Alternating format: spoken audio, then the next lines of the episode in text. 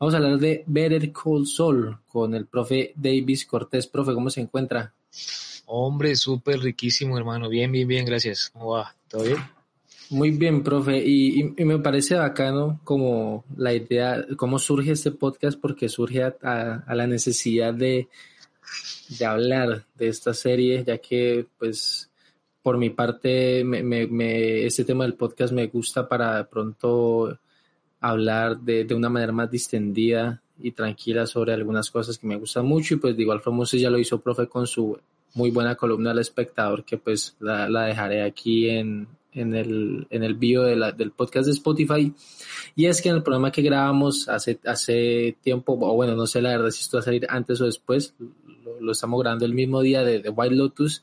Al final terminamos hablando de, de esta serie y pues como yo no tenía nada pues pensado, sobre todo pues para el canal de YouTube, porque siento que en, el final el 15 de agosto se llenó las redes sociales de, que es la mejor serie del mundo y todo YouTube alabándola. Entonces, pues creo que este espacio es muy, muy interesante para discutirla. Profe, no sé, eh, de pronto hablar un poquito de cómo llegó usted a la serie. ¿Había visto Breaking Bad eh, antes de verla o, cómo llegó a ella? Porque yo la verdad, he de decirlo, eh, Breaking Bad la vi hace mucho tiempo y no recordaba muchos detalles y me la repetí cuando iba en la cuarta temporada de Ver el Sol esperando la, la quinta.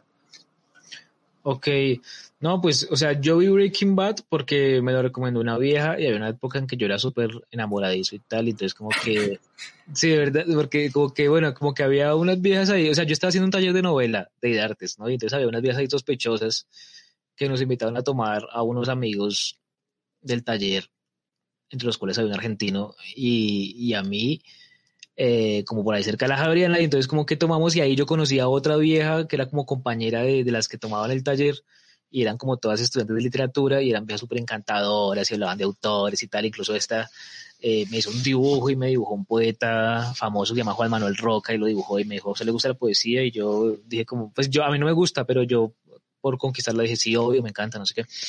Y la vieja, ah, bueno, porque te acabo de hacer un dibujo de Juan Manuel Roca, toma, te lo regalo. Y yo, uff, qué raro, marica, porque la vieja se arriesgó mucho. O sea, si no le hubiera dicho que no me gusta la, la poesía, me hubiera dicho, claro, me hubiera dicho, mira, te hice un dibujo de un viejito con sombrero. O sea, ¿qué hubiera dicho si yo no tengo el instinto de decirle, sí, claro, me encanta. Entonces, como que después, como que, bueno, hablé muy bien con la vieja y tal, y, luego ya después, eh, pues obviamente cada uno se fue y se, se iba a ir por su lado, ella para su casa y yo para la mía.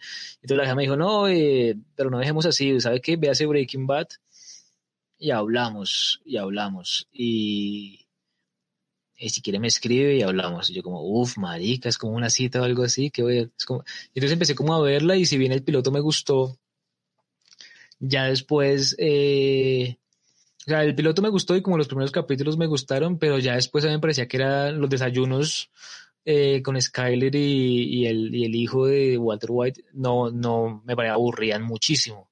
Entonces yo no sé si es que me falta sensibilidad o, o, formación desayunística, pero obviamente esas escenas me parecían relleno y yo como editor las mocharía y siento que la serie ganaría mucho.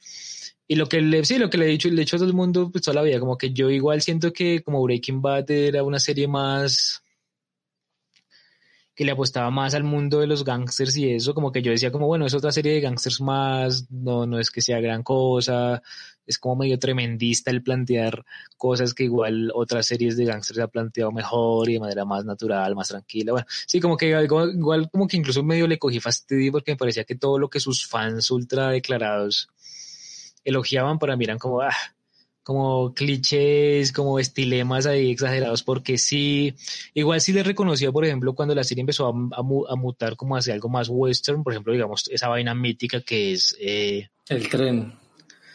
No, que es lo del nombre, lo del nombre, lo de lo del man de Simon, de ah, okay.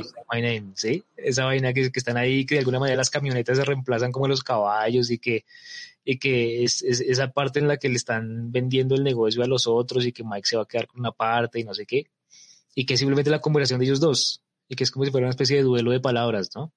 Y que el mal dice, say my name, Heisenberg, you got them right, ¿no? Esa, como que es, es, esas cosas me parecen muy brutales realmente. Y siento que si cuando el man hace, quiere hacer momentos míticos, el man la tiene clarita de cómo hacerlo. O sea, es un fabricante de momentos míticos y eso nunca se lo he dejado reconocer al señor eh, Vince Gilligan.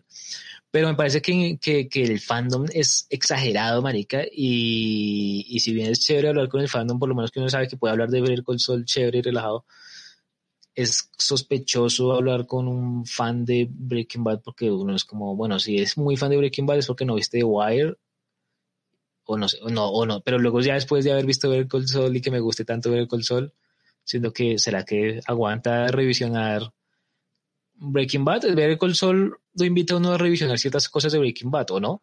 Uy, no, total, total, o sea, porque sí explica, o sea, es que a mí me parece demasiado brutal que estos dos genios, porque siento que hay que darle también el reconocimiento a Peter Gould, que también es parte importantísima de, de toda esta saga, eh, que parte de una de un diálogo, creo que es en la temporada 3, que es cuando aparece Saul Goodman por primera vez, que, que es cuando lo secuestran Walter y Jesse para, para volverlo su abogado, que, que en unas muy breves palabras y mientras mira una fosa dice eh, que no, que no fui yo, fue Ignacio, el, el Lalo, amigo del cartel, y cuando dicen que, que, que, que no, que no, no tiene nada que verse, como que se, se tranquiliza mucho y que ese tema lo ponía muy nervioso, pues es algo como intrascendente aparentemente para Breaking Bad, porque solamente como, como pues de pronto uno lo asocia que este más ha metido con gente peligrosa, pero que parte de ahí casi toda una serie, es que no sé cómo la plantearon eh, para, para ver el Col Sol,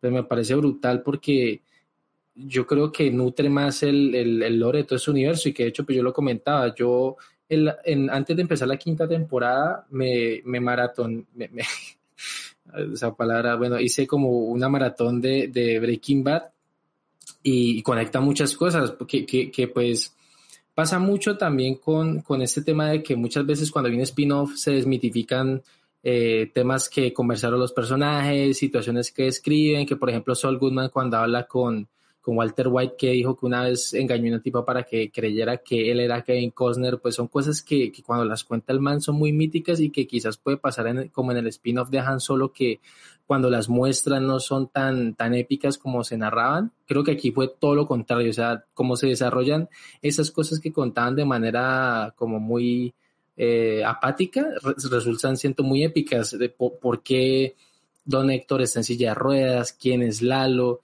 quién es Nacho, por qué Mike y, Gustavo Frink trabajan juntos, por qué Saul Goodman se convirtió así, por qué él nunca muestra como una relación con una mujer. O sea, de verdad que es, es, y por eso digo que no se pueden analizar como productos separados porque están tan conectados, incluso la narrativa de la serie a través de los flashbacks y los flash forward, eh, que es imposible no repetirla porque de verdad se aclara muchas cosas que un fan de pronto de Breaking Bad tenía como, como esa duda. A mí, a mí, por ejemplo, lo que más me gusta de, ver el Sol que pues explican de manera muy detallada en, la serie es la relación entre Mike Ermentroth y Gustavo Fring. Sobre todo hay una escena eh, en, el, en el monumento a Max, que es el fallecido compañero de Gustavo, donde por fin como que llegan a una alianza que el man habla de...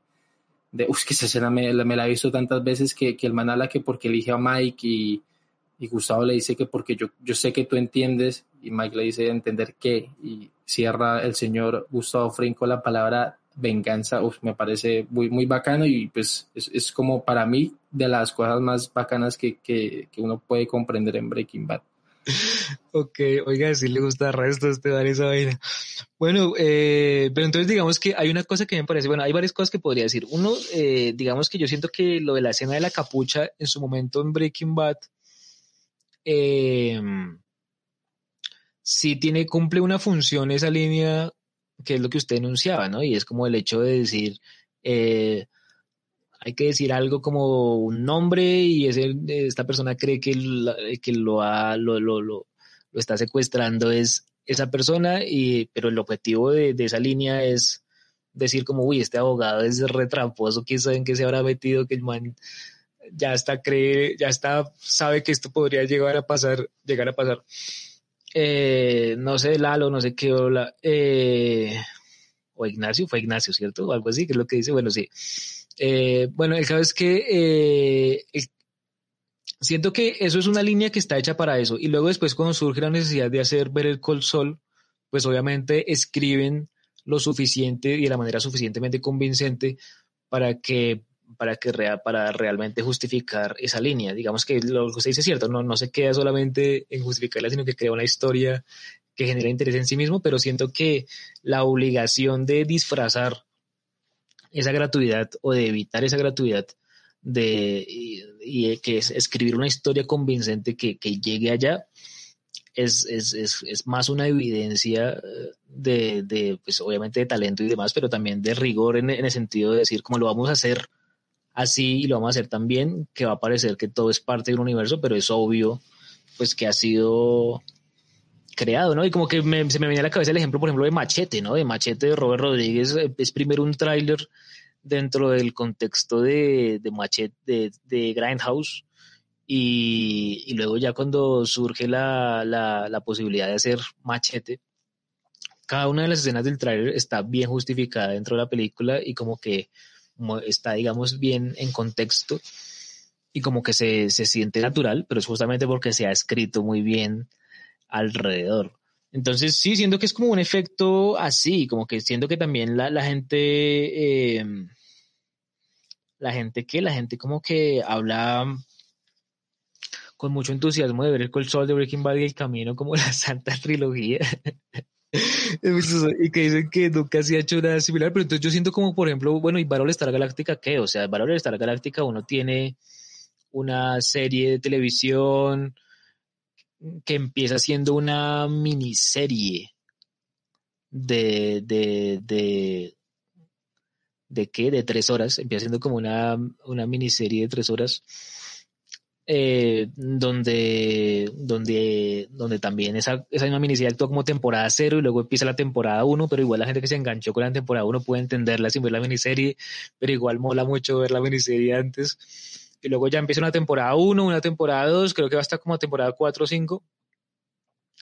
Y esas temporadas dan origen también a películas donde se amplían cosas de la mitología de, de, de eso. Por ejemplo, la famosa Gatica, ¿no? Que era como una, una película no Gattaca, sino Gatica, Star Galáctica Gatica, que era como una especie de, de, de, de planeta donde residía lo último que quedaba de la humanidad, entonces pues es importante.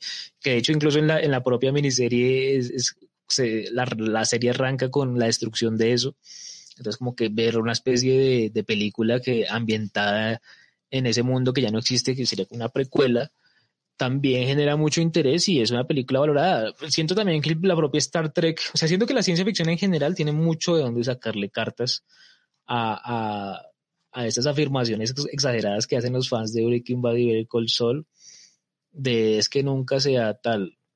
O sea, sí siento que es un producto de gran calidad, sí, obviamente lo valoro, eh, sobre todo Better Call Saul, no tanto Breaking Bad, no tanto El Camino.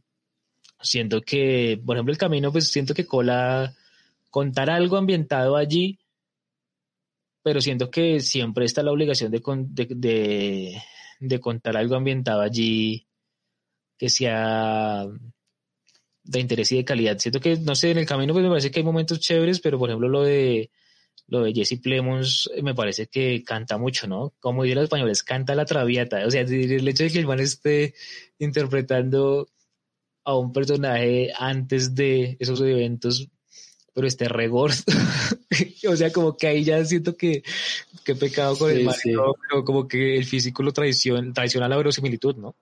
Sí, no, incluso Aaron Paul ya, ya, ya, ya se ve muy diferente, aún así pues se puede justificar que es como todo lo que le pasó con los, con los neonazis. Y no, pues o sea, retomando con el tema de las afirmaciones, es que yo lo digo en el sentido de cómo se da esto, porque digamos que usted menciona Battle, Star Galáctica y Star Trek, pero es que es, un universo ya mucho más amplio que ha llegado al, al, al, cine, ¿no? Pues que hay como una franquicia ya en el cine, tal. Entonces digo algo como televisivo, porque El Camino, pese a que es una película, es una película que, que es de una plataforma de streaming. Entonces, eh, me refería a eso, porque, y como le, como le decía en el podcast al final de Oje Lotus, o sea, es que uno ya no puede como analizar que si una es mejor que la otra, o sea, que si Breaking Bad es mejor que Better Call Saul, porque es que están tan arraigadas al material, pues, que creó Vince Gilligan y Peter Gould, que, que, que es como analizar un todo, ¿no? Porque están muy bien conectadas y, yo creo que ese era el reto porque, pues así como usted lo menciona, los fans de, de esta, de, de, Breaking Bad son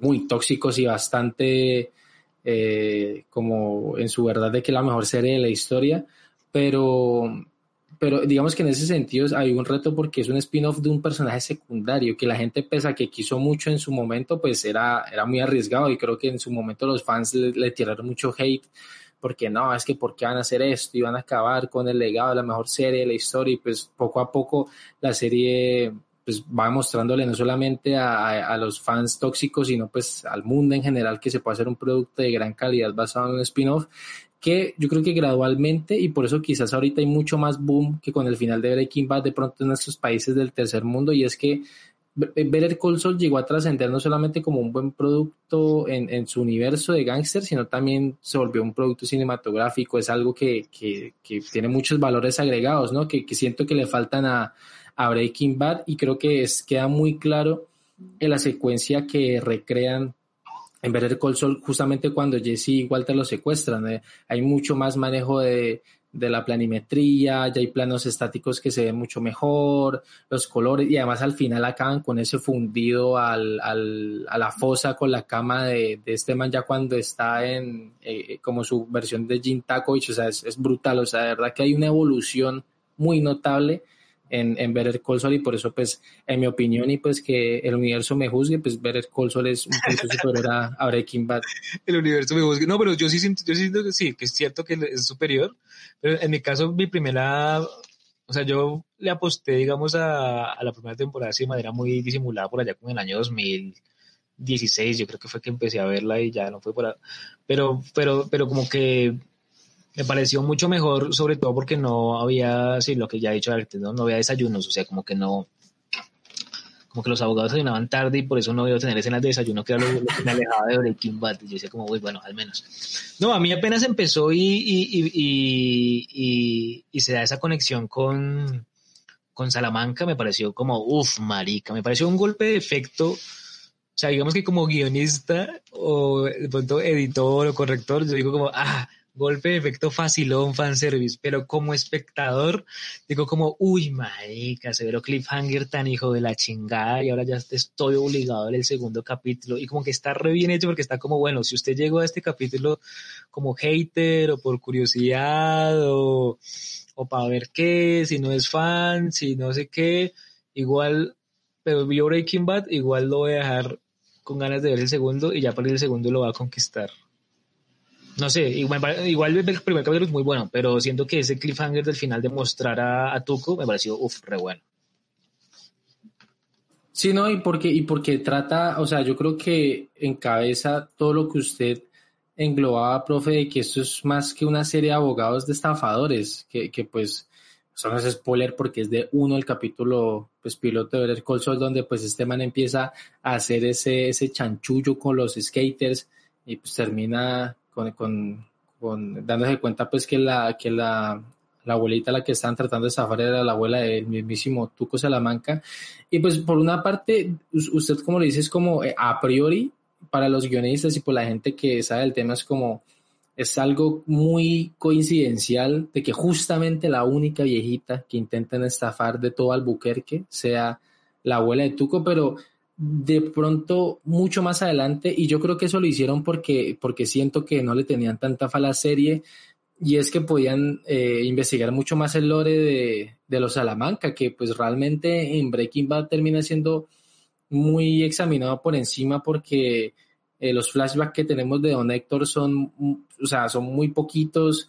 Eh, Tuco pues es prácticamente un villano en dificultad fácil antes de que llegue Frink eh, los, los primos de, de, Tuco están ahí como para hacer unos eh, Michael Myers eh, mexicanos, o sea, como que uno nunca sabe, bueno, esta gente qué, por qué existe, si hay más, y bueno, ahí aparece mi segundo personaje favorito de, de, de Better Call Saul, que es Lalo, el famoso Lalo Eduardo, gran personaje, que pues ya es como una, una manera de que de que no solamente le demuestren al, al, público la capacidad que tiene esta gente para escribir un personaje, sino pues lo bien que tienen planeado todo desde el cast, porque siento que así como Walter White eh, es, o sea, perdón, como ahorita Brian Cranston es Walter White y, y, y, Aaron Paul es Jesse Pinkman, una Tony Alton no lo puede identificar más como Lalo Salamanca porque es un es un papel que le queda brutal y, justamente y paralelamente y curiosamente en esa época se estaba transmitiendo esa serie de Marvel de Hawkeye que no vamos a hablar de esa serie porque fue, pero pero justamente en esa serie era como el padrastro de, de, Kate Bishop no recuerdo bien porque no me la vi.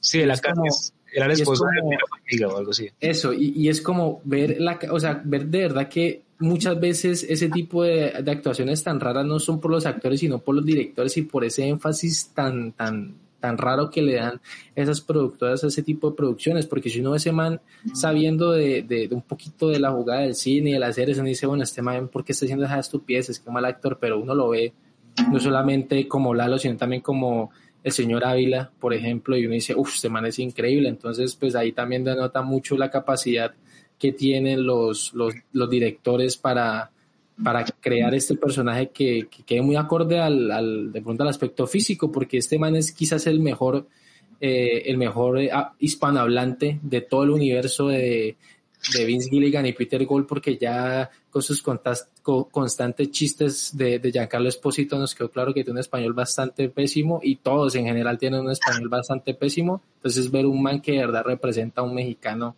un poquito más acorde, pues es como, como muy, muy bacano. Muy deli, dice. No, sí, de hecho, pues por ahí estuve viendo como una especie de podcast donde este man Frank Evia, comediante mexicano, y otros entrevistaban a Tony Dalton, pues en español, porque pues obviamente como es mexicano, pues habla español y, y era como amena la, la conversación, el man realmente es muy bueno haciendo podcast también. No, y, y me parecía chévere porque sí, o sea, lo que yo le decía ahorita era que eh, este man de Lalo, Salamanca me parece que es el que entra a salvar una temporada que yo estaba encontrando muy aburrida porque siento que estaba pasando algo similar a lo que sucedió en Breaking Bad con Hank y Mary, ¿no? Cuando, Hank se enfrenta a los hermanos gemelos estos y los mata, ¿cierto? Los matamos. Que también es un momento épico. O sea, es que este man es muy buen fabricante de momentos épicos. Primero, rápido, rápido opinión suya sobre el momento de Hank contra los gemelos.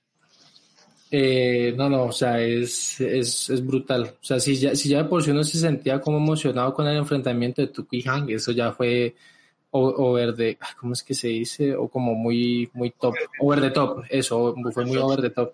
Que pues curiosamente uno, uno los planteaba y sobre todo pues es como muy enigmática esa figura de los primos que, que en Breaking Bad aparecen arrastrándose con un poco de mexicanos eh, y es como esta gente quién es y esa, ese mismo misticismo se traslada incluso yo creo que de manera mucho más épica a ver Col Sol, sobre todo en la sexta temporada cuando arranca con, con pues todo lo que pasó en la mansión de, de o la fortaleza más bien de Lalo que aparecen esas botas puntiagudas, o sea, uff, no, no, o sea, es ver Col Sol es lo mejor. Bueno, continúe, profe. Sí, no, que siento que esa figura mítica es, es como algo muy México-americano, ¿no? Porque digamos que la, siento muy similar a, la vaina, o sea, muy la vibra, ¿no? No digo que haya copia y nada, pero muy, o sea, muy en sentido como una especie de western contemporáneo. La siento muy similar a la onda del mariachi y los mariachis que acompañan a, al personaje creado por Robert Rodríguez, siendo incluso eh, unos de ellos no, actores no profesionales, ¿no? Como el caso de Carlos Gallardo, que hace del propio mariachi en el mariachi y hace de campa en Desperado y Kino, ¿no? Que es el otro man que ni siquiera es, eh, sí, un actor ahí normal. Y en la otra, en el Nacional de México, hay un man que es mariachi y es eh, eh, Enrique Iglesias, ¿no? Enrique Iglesias hace de uno de los mariachis en el Nacional de México, pero como esa figura mítica del el, pistolero músico sin nombre, no sé qué, que viene con otro, o sí, como que tiene cierto, también me suena como la Torre Oscura, como el pistolero de la Torre Oscura, así como el espaguete Western, como el Eastwood del hombre de, las películas de Leone. Me suena como a cosas así, como, y ahí se refuerza como el hecho de que, de que este, este man tiene un talento parecido al de Tarantino y es como lograr imprimirle cosas western a, a, a otras historias que no propiamente pertenecen a ese género, sino son, por ejemplo, gángsters o estafadores, como en este caso.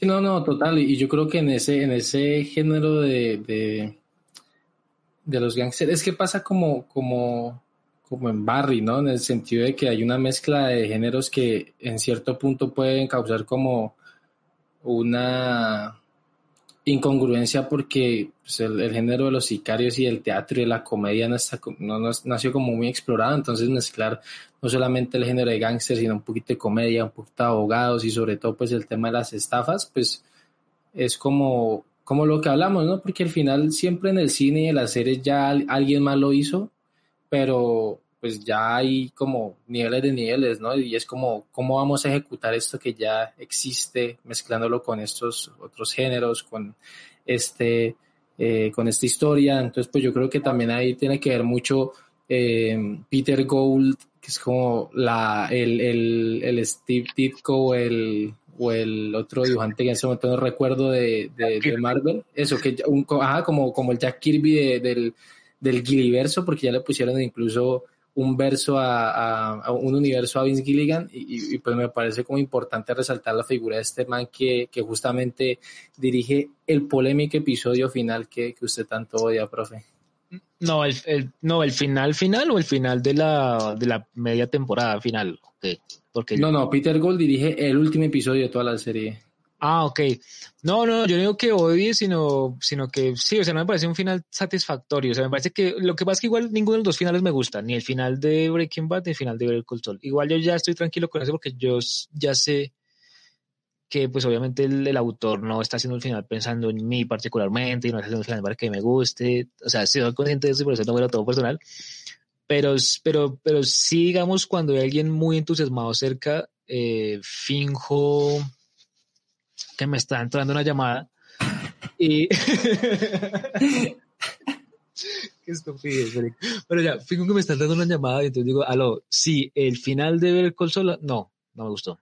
Entonces como que es como, claro, para despertar la atención de, del entusiasta y diga como, ah, como así. No, no, pero sí de verdad siento que lo siento artificioso realmente. O sea, siento que la serie me, más o menos me convence en muchos momentos, en momentos donde también obviamente hay artificios casi que porque sí uno se lo tiene que aguantar, sobre todo en Breaking Bad, más que en ver el console.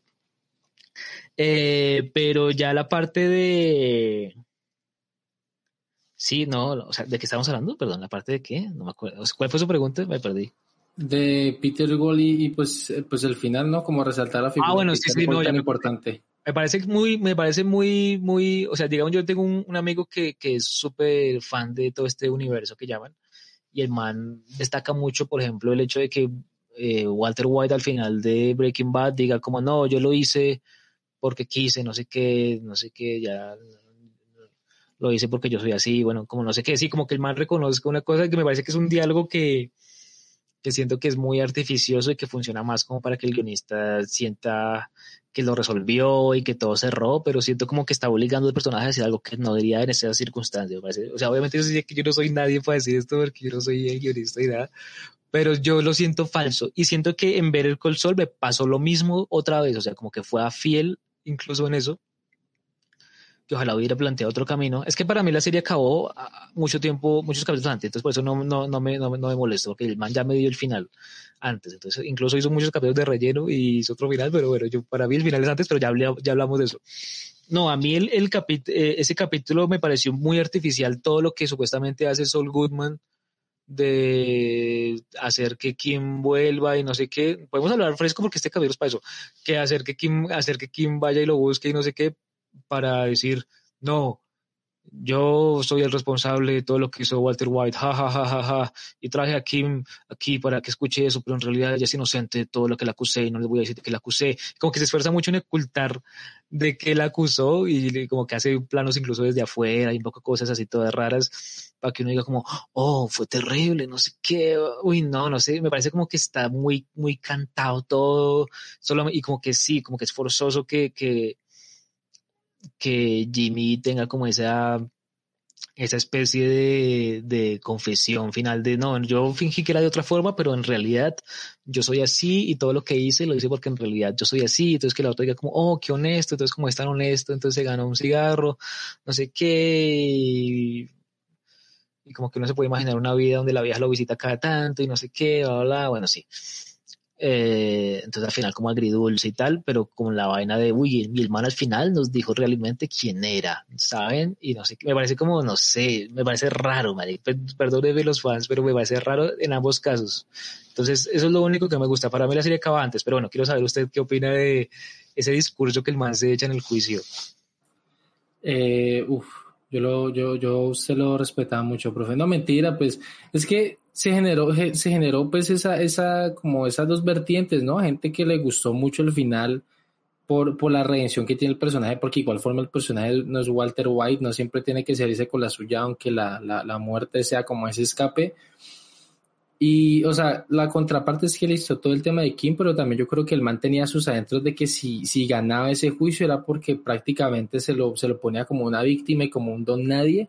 Y pues el man entre todos sus eh, problemas mentales tiene como esa idea de que él es el mejor en lo que hace, entonces quiere dejar como retratado de que sin, hay una frase que él dice que sin, sin, sin mí, eh, White y Pinkman no lo hubieran hecho y es como a ella resaltar de que el man fue el abogado criminal de los, de, de, los dos delincuentes más peligrosos de Estados Unidos y bueno, pues a mí, a mí el, el episodio final me, me, parece que sí está cantado, sobre todo pues por el, por el hecho de que este man no sabe que no va a meter a Kim en ese, eh, como en ese problema legal que prácticamente la acá la vida. Entonces, pues, eh, no sé, pues a mí me, al final me dejó satisfecho, no, me gustó, sí, pues, porque es muy difícil cerrar algo tan, tan, tan épico, tan, tan hermoso, no sé, es, es, es muy raro. Además porque, porque pues uno que pues, le, siguió mucho la serie que, que acaba con Soul haciéndole el gesto de las pistolas y que las, las sopla como Kim lo hizo cuando ganaron el, todo el tema de, de Mesa Verde, pues me parecen detalles que, que a nivel cinematográfico y narrativo son increíbles, o sea, que, que, también en la cárcel cierre con el mismo plan del primer capítulo, de cuando se intercambia los cigarros, que lo único, la único de color que esté en esa escena sea el, el, el, el rojo del cigarrillo, o sea, no sé, o sea, no, no, a mí, a mí, el capítulo me gustó más como por esas cosas que por la historia como tal. No, sí, es que igual, digamos, uno ya sabe que en términos de factura, desde que Marshall Adams esté detrás como, como VP, la vaina va a funcionar bien. Uno ya sabe eso. Entonces ya uno da por sentado que va a haber encuadres increíbles, que va a haber paralelismos visuales, que va a haber soluciones eh, inteligentes a nivel de puesta en cámara, de puesta en escena. Uno ya lo da por descontado y lo disfruta muchísimo como lo disfruta, por ejemplo, en series como Mr. Robot, que después en términos de trama ya hacen una trampilla y uno es como, ah, maldita sea, me ojo, ojo, ojo, que me lo estoy viendo, profe, ojo, ojo. ¿Qué? Me estoy viendo, mi, o sea, eso, justamente en este momento me voy a la mitad de la primera temporada de Mr. Robot. ¿Quién le manda? No me seas por esto. no, no, no, yo iba a decir que la, mi única respuesta para todo lo que usted dijo es muerte de Lalo Salamanca. Es todo lo que tengo que decir. O sea, ¿a usted le parece eso coherente? O sea, yo siento que ya después de que, de que, de que a mí me decepcionaron con la muerte de Lalo Salamanca, eh, la forma como la muestran en esta serie en particular y que siento que es un tema digno de debatirse, eh, y que es una alerta de spoiler y que, digamos, no la haya alcanzado a ver, busquen YouTube muerte la Salamanca. Qué raro.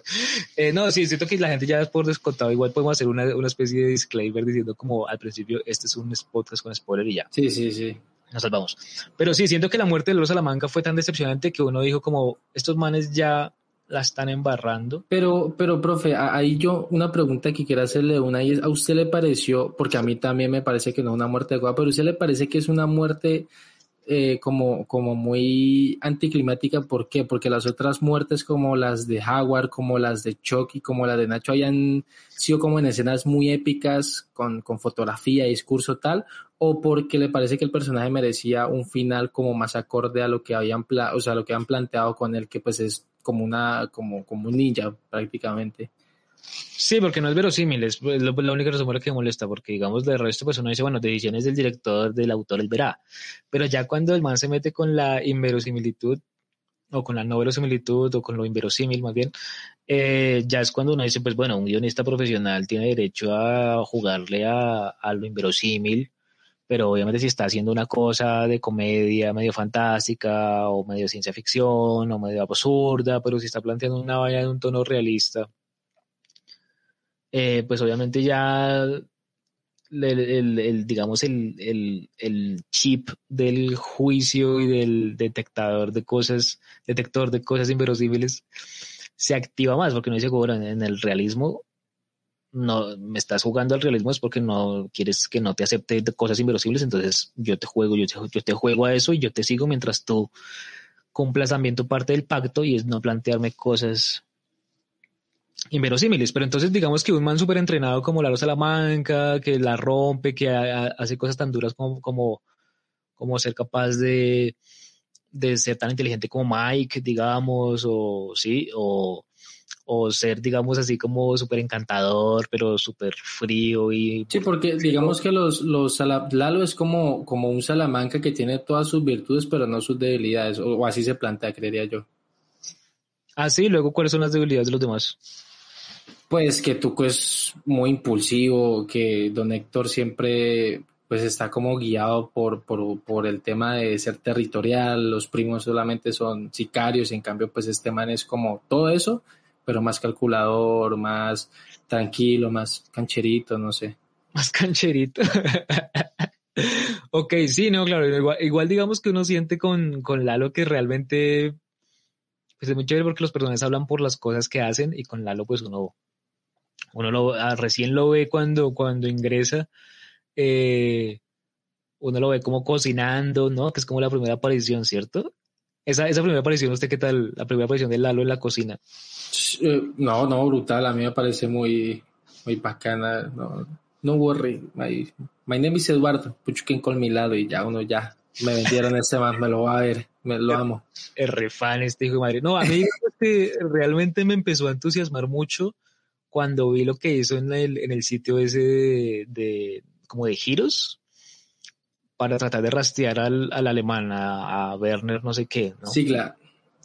Sí, exacto. Eso que hizo ahí me pareció mm. como, ah, ok, no me deja pasar, ah, ok, es como, bueno, listo, todo bien, yo siempre tengo otras opciones, es como, lo que hace el bar es como, y, es, y como que esté súper relajado y que luego la cámara se encargue de mostrar que, sí, la condición en la que está, digamos, el, el dependiente es como, uy, marica, este man es de cuidado y, y, y, y el man va en la suya y simplemente la cámara los... Sí, es como, uy, marica, este man es peligrosito y quien lo ve cocinando todo querido, marica. Sí, sí, no, es como contrastar que, que pues el man tiene una actitud tranquila, pero a la vez es como muy conveniente, ¿no? Porque cuando, sobre todo pues en, la, en la masacre pues de la, de la de la fortaleza, pues ahí se da cuenta uno que el personaje entró como en un shock de un nivel tan, tan alto que pues decide la sexta temporada asesinar a gente que, inocente, que es algo que de pronto el man no, no tenía tan acostumbrado, no, no porque no le gusta hacerlo, sino como por códigos. Y ahí uno se da cuenta pues que, que ya Frink eh, entró como en su lista negra porque pues ya ese man sabe de primerazo que, que Frink fue el culpable pues de, de y además de Nacho, lógicamente, de dejar entrar a, a los sicarios. Pero sí, no, o sea, en general, volviendo toda esta gran charla a la muerte de Lalo, sí, o sea, a mí me parece inverosímil, es por eso, es que eh, mucha gente lo justifica que no, es que la poesía en el que la suerte de, Gustavo sea la, que termine matándolo y que sea la suerte que se le acaba con Don Héctor y, no sé, a mí la verdad me, parece, y, y, es que justamente a mí el único momento de ese episodio que me parece así como, uy, no, que acaba de pasar fue ese, porque el resto la escena posterior cuando Gustavo prende la luz y se da cuenta que el man se cayó, o sea que, perdón, que le disparó y, y, y era el man riéndose mientras era un tiro en la garganta y muriendo con, con, esa risa como irónica, o sea, este, este man es muy buen actor y, y, posterior a eso, cuando los entierran que está en ese hoyo y los tiran y como Mike trata el cuerpo de Jaguar y, y suena esa música tan, tan buena de, de ah, se me olvidó, creo que se llama Dave Porter, el, el man de la banda sonora, eh, ver como el, la cámara hace un, como un baneo hacia arriba con los zapatos de, de Jaguar y después enfocándolos a los dos y uff, no, no, o sea, a mí ese capítulo, eso fue lo único que, que, me, que me sacó a la experiencia porque ese todo lo previo... Lo hizo Gilligan, ¿no? Lo dirigió y lo escribió Gilligan. Eh, pues el de Point, ya mismo le digo por aquí está abierto, Point and Shoot en efecto, lo dirigió Vince Gilligan, porque el anterior, de Plan en Execution, lo dirigió Thomas Schaus. Yo siento que ahí se ve acabado la temporada, Marica. Es una opinión que tengo. Yo siento que ahí se ve acabado la temporada y y ya, y borrar ese capítulo que hizo Vince Gilligan y luego ya la siguiente temporada que arrancara con lo otro y, y uno deduce lo que pasó y dice, sí, eso fijo pasó algo re duro.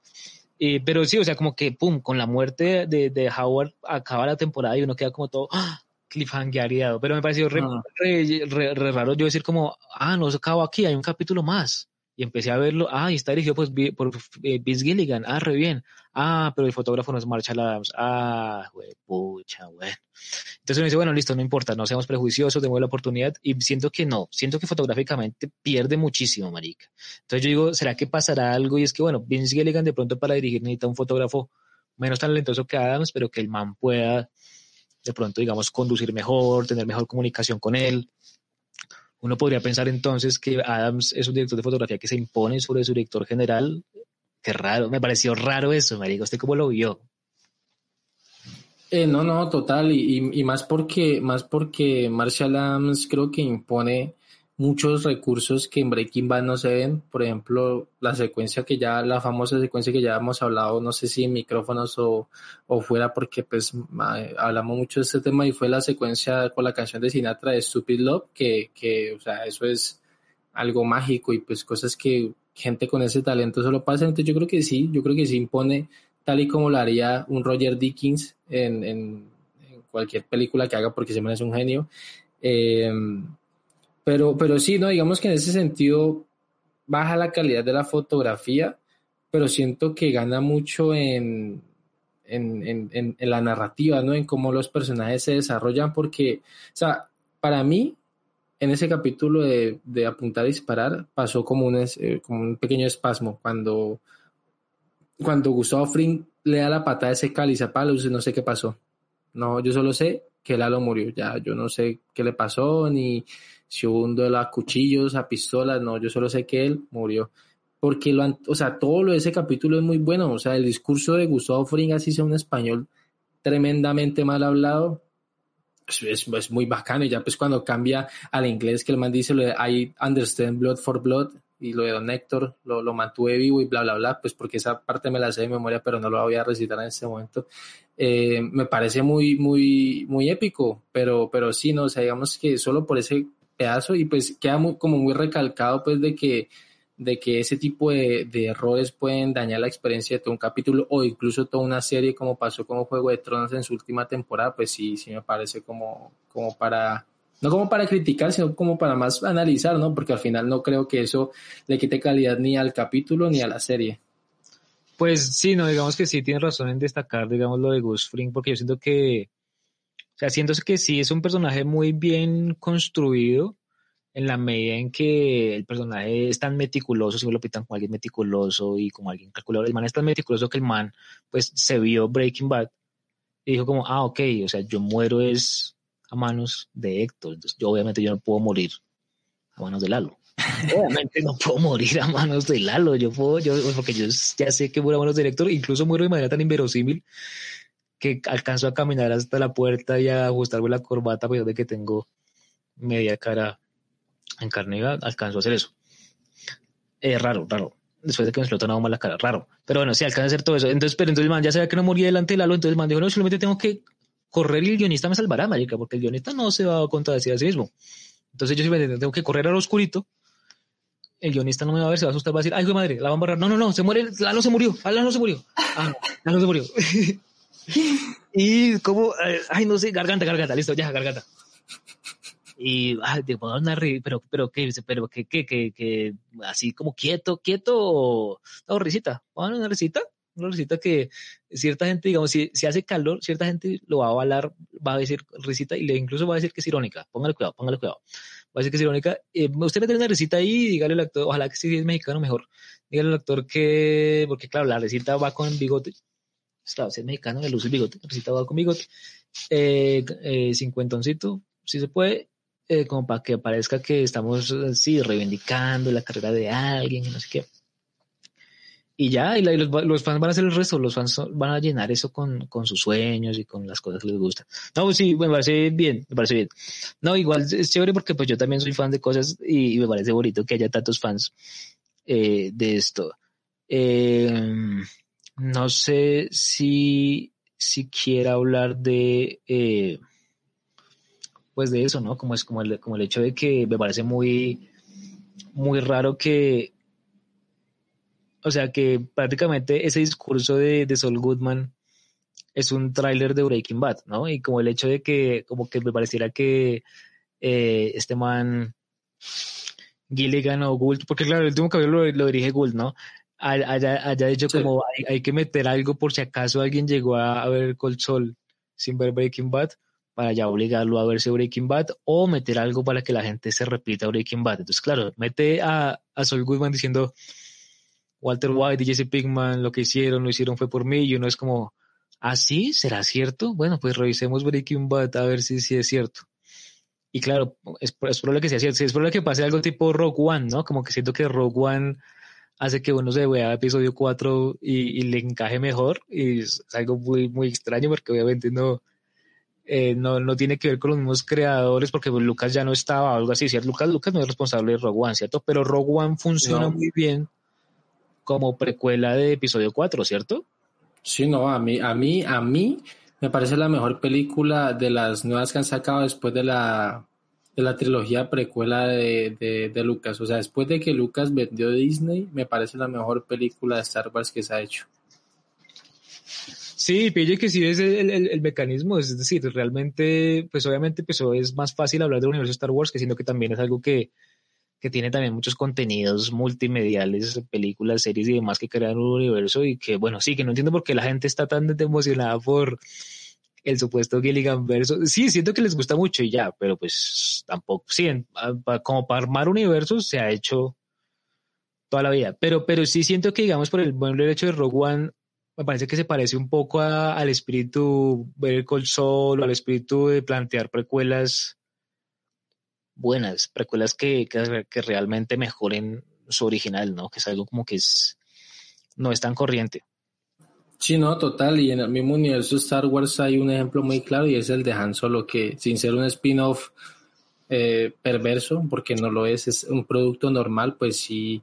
Lo que hablábamos es que el problema con los spin-off es que desmitifica todo lo que comenta. Entonces hay un momento en Star Wars que Han Solo dice, yo atravesé un, una nebula de no sé qué carajos, a no sé qué velocidad, y apareció un gusano y wow, Harrison Ford, este man es lo mejor. Entonces como, wow, o sea, lo que está contando el man es algo que me gustaría ver, pero con el delivery de, del personaje me lo creo y, creo que es épico, pero cuando ya lo hacen en solo, pues es como, pues sí, no estuvo ni, ni bien ni mal. Entonces sí, por eso creo que el tema de los spin-off y hacerlos bien es muy difícil porque pues se corre contra la corriente de que ya hay un producto original que es bueno o muy bueno y, y, y, también pues ha pasado pues con, con Rogue One, con Verde Col Sol, uno que no sé si ha visto, profe, que, que, que he escuchado muy buenos comentarios, pero yo tengo que ser honesto y no he visto absolutamente nada, es el de Bates Motel, que es un spin-off de, de Psicosis. No, no lo he visto, ni idea. Pero, pero sí, no, no, yo tampoco porque no es, eh, o sea, es como súper ahí en el universo underground de las series, pero sí he escuchado que es excelente, que, que, ¿Ah, pues, el trabajo, sí, no, o sea, todo lo que es, lo poquito, lo poquitico, porque pues de igual forma Bates Motel no ha sido hablada ni en Estados Unidos, no ha sido como súper, uff, pero... Pero es con Vira Formiga también, ¿no? Con la misma que, que mencionamos ahorita de Hawkeye. Sí, ella es Norma, Norma Bates. Ya pues, ya pues. Y, pues este chico que hace, ¿cómo se llama este? Good Doctor, es el que hace de, Norman Bates. Es que no me acuerdo cómo se llama el nombre del actor. Ok. Pero, pero eh, el nombre del actor, no, no sé, no. Pero pille que había algo que yo sí quería destacar de lo que ustedes llaman universo de, de, de Breaking Bad o de Gilligan o lo que sea. Y es el hecho de que eh, gracias a Breaking Bad, o sea, está presente en los tres productos y es eh, crear escenas ambientadas en cosas que se dan por sentadas o ambientadas en cosas que se elipsaron o que se resolvieron mediante una elipsis, ¿no?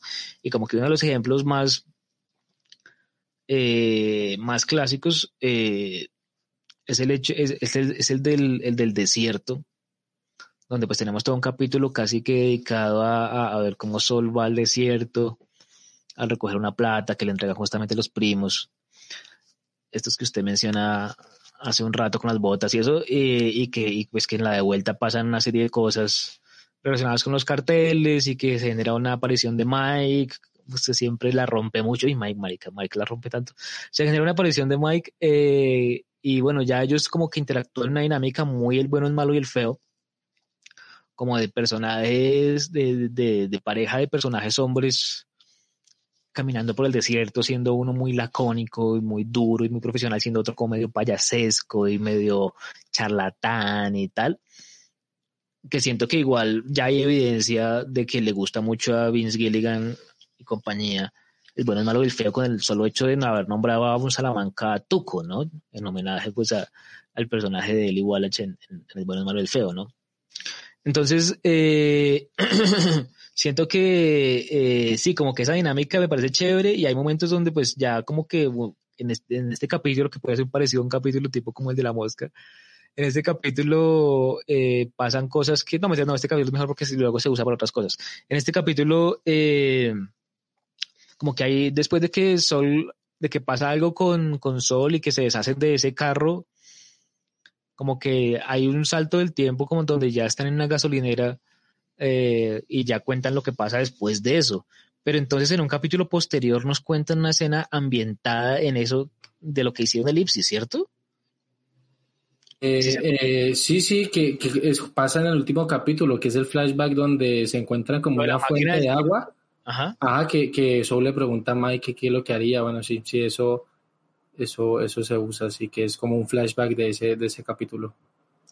Sí, digamos que a mí, digamos, me parece un poco, a pesar de que soy muy fan de, de Odenkirk y todo, y su personaje y todo, eh, extraño el hecho, o sea, muy conveniente el hecho de que el personaje justo tenga algo que siempre le pregunta a todos y entonces uno pueda ver escenas de varias versiones de, de esa misma pregunta, pero hecha a ciertos personajes. Entonces, que cuando se lo preguntó a Mike, ¿qué le dijo? Ah, bueno, y ahora cuando se lo preguntó, ah, a ver, a ver, ay, Walter, ah, qué divertido. Y, y así, y así como que cuando se un sorteo de, bueno, ¿y quién está más cerca? Digamos, digamos, ¿quién, ¿cuál Uber nos sale más, más barato de pagarle? Porque igual es algo como de un capítulo así rápido que rodamos, una cenita rápida. Así que no la vamos a pagar.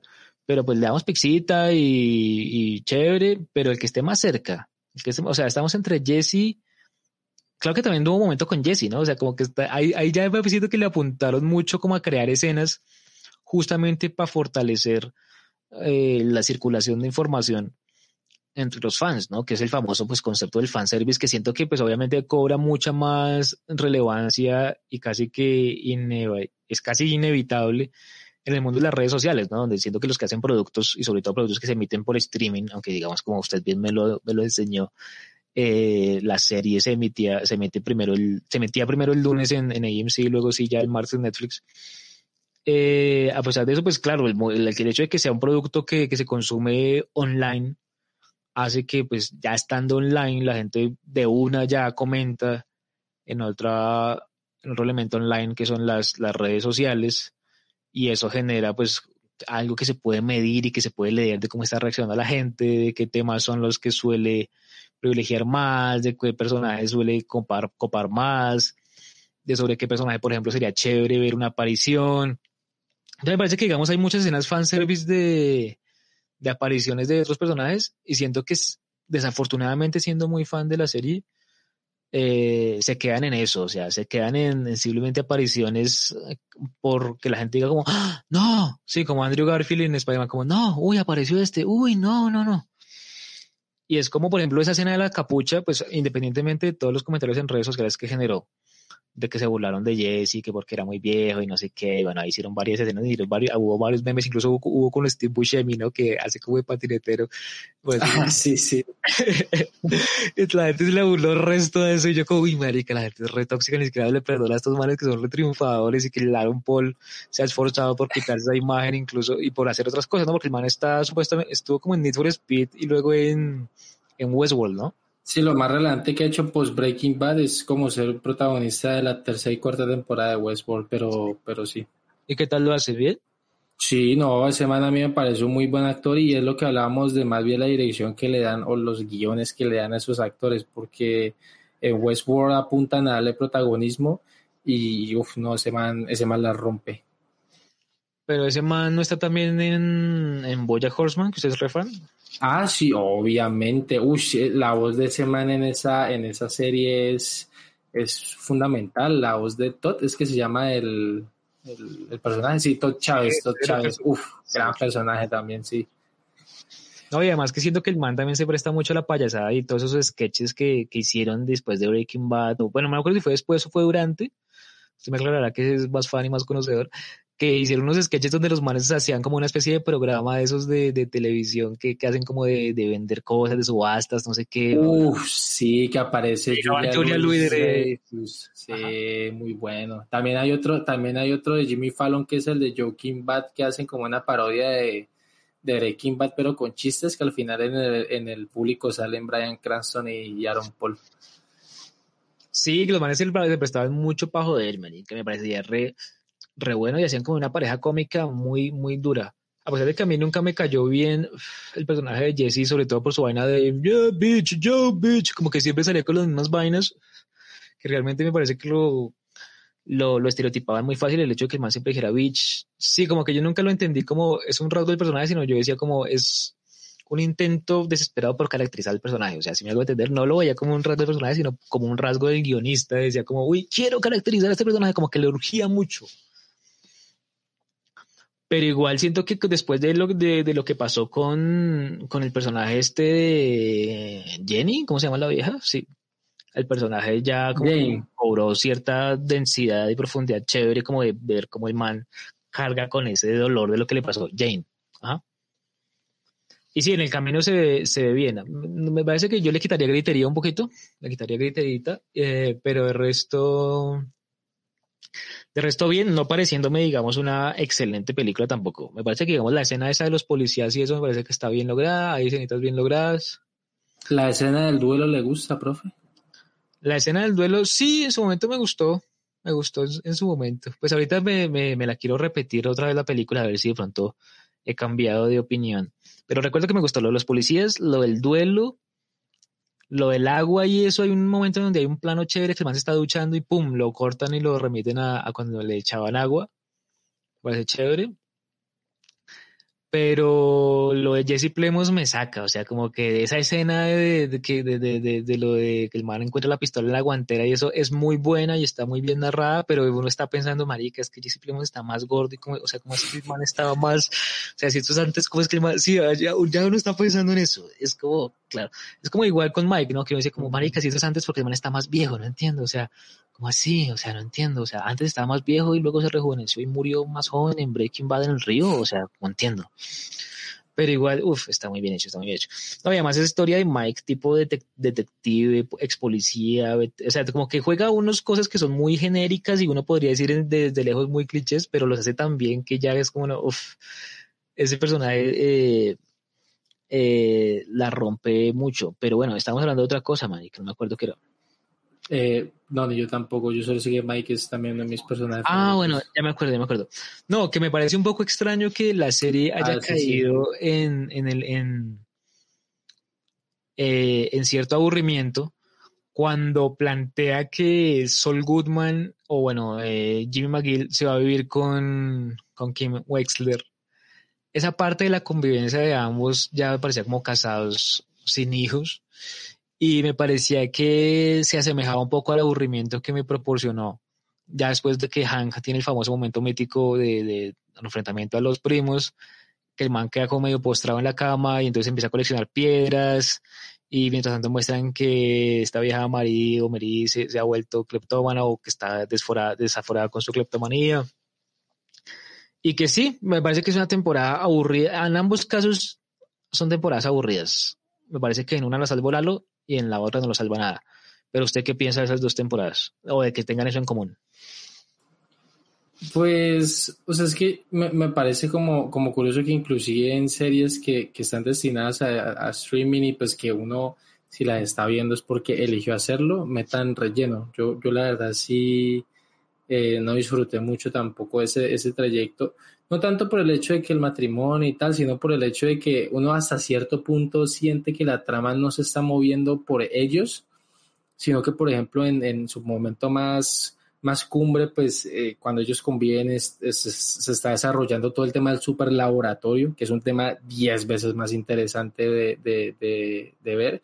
Entonces digamos que hay, y por eso hay momentos donde me parece curioso que Oden quiere que sea como la cabeza principal de la serie, pero hay muchas veces donde la trama no depende de él, sino de otros personajes como Lalo, como Gus, como Tyrus, como, como Lalo. Entonces, pues, digamos que sobre todo en esa temporada yo creo que era también por, por, por darle más protagonismo a, a, Lalo, pero sí, digamos que en, en, pro a construir una icónica serie, pues yo creo que se tomaron el tiempo, además porque se ha aburrido ¿no? esa convivencia, creo que da los, dos de los mejores momentos de la serie, que es cuando Kim enfrenta a Lalo post desierto, que me parece una escena brutal y Ria se va a ganar el Emmy porque es de las mejores actrices que tiene este planeta. Y la segunda, que es la muerte de Howard, que transcurre también en ese apartamentillo. Entonces, por eso. Ay, marica, yo no terminaba de ver el Sol, mataron a Howard, no me. No. Increíble. Lo voy a estar. Eh, uy, sí, marica, lo de Howard. No, y además que lo de es, claro, eso era algo que yo iba a mencionar ahorita sobre la verosimilitud, y es que alguien podría decir, ¿es o no verosímil que maten a Howard eh, así como lo matan? Entonces alguien podría decir, sí, no, no importa, no sé qué, bla, bla, pero me parece que la serie se esforzó mucho por mostrarle a uno durante muchos momentos las fases de un plan de dos personas sin anunciarnos de que nos iban a mostrar esas fases del plan, sino simplemente mostrándolas así de manera gradual para que después uno al final entendiera todo al mismo tiempo que lo entendía Howard, ¿no? Que era pues todo lo de esto de, generar toda esa reunión, generar toda esa paranoia en él para que delante de su socio pareciera un drogadicto, ¿cierto? Eso era, eso era todo, o sea, lo, lo que ellos querían, pero era un plan súper reelaborado de estafa. Y claro, eso genera una consecuencia y una respuesta por parte de Howard, es que Howard va a la casa de ellos a presentar sus respetos y, y ahí es donde pues Lalo hace lo que hace. al, final disimula y ya digo todo que va. No, bueno, sí, ahí es donde Lalo, digamos, hace lo que no se sabe si lo hizo o no, pero bueno, miren internet. No, ya es, que ahí es donde... Busque muerte de Howard en YouTube. pues Howard murió, ¿no? No, pero siento que digamos que lo hace muy verosímil porque uno, a uno no le consta todo lo que Howard dice de, del detective, porque uno todo el tiempo se tragó que era un detective, ¿no? Y luego después uno se le hace raro y es como, uy, marica, esta gente porque le está entregando algo a ese man, o sea, ¿lo conocen? Es como, sí, o sea, como que no se esfuerza por explicárselo uno todo más cadito, sino que le va bajando a uno elementos para que uno vaya uniendo los cabos y al final como que Howard también hace como esa, esa deducción y decir como sí, como que llamaron a, cambiar el número, no sé qué, el man empieza a atar todos los cabos, dice, mire, ya se me está pasando, me dieron haber dado algo que tiene. Sí, o sea, como que el man es muy inteligente llega como a esa conclusión, lo que quiere decir que la serie se esforzó mucho por ser realista, por ser plausible, por mostrarnos cosas que, que puede evidenciar y si bien no nos consta que, que el detective haya cambiado no las fotos, pues toca creer en eso porque no tenemos otra, otra forma. O sea, no hay una escena que nos muestre donde el detective haya cambiado las fotos, simplemente vimos la consecuencia de que, de que hubo un cambio en las fotos para que Howard quedara como loco paranoico. Eso, es muy, eso está muy chistoso porque es re infantil, marica. O sea, van a hacer resto de cosas, resto de vueltas y son cosas muy infantiles, pero me parece re divertido porque es que caracteriza muy bien el personaje, ¿no? Como mandarle prostitutas cuando el man está ahí almorzando con el otro socio, es como, ah, o sea, se, se toma ese trabajo, marica. Usted, ¿Usted qué opina eso? No, pues que, que todo ese conflicto yo creo que, pues primero nos da, nos da, nos, da, pues como, yo creo que esa empatía por Howard que uno en un principio no puede tener porque, ah, pues sí, el man es todo agrandado y, odia a Jimmy, pero pues al final es como su personalidad y, y, entender que, o sea, ahí lo sano de Jimmy es entender que hay gente privilegiada que es así y tratarla de esa manera, pues, pues es como lo normal, pero no, el man se quiso inventar todo un plan que interviene Kim y yo creo que ahí también empieza como ese, ese pequeño breaking bad de Kim que pues termina resaltado en, en el último episodio de la primera parte de la sexta temporada de Plan y Ejecución, que la vieja tiene una reunión súper importante pero decide atravesarse toda esa autopista para devolverse solamente porque el plan va a salir mal por esas pendejas fotos. Entonces es como ya llegar hasta el punto de que esa vieja lo haga eh, y dejando atrás algo que es muy importante para la vida de ella, pues denota primero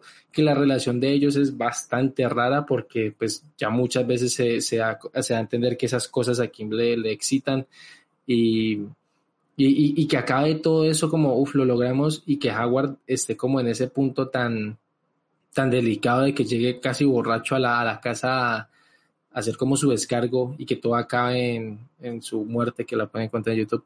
Eh, pues es, es, muy increíble, ¿no? Porque pues uno no, yo la verdad creo que es uno de los plot twists más interesantes de la serie porque primero uno de verdad no se lo espera y segundo la manera en que lo cuentan con la vela y que aparece desenfocado atrás la ush, me parece brutal.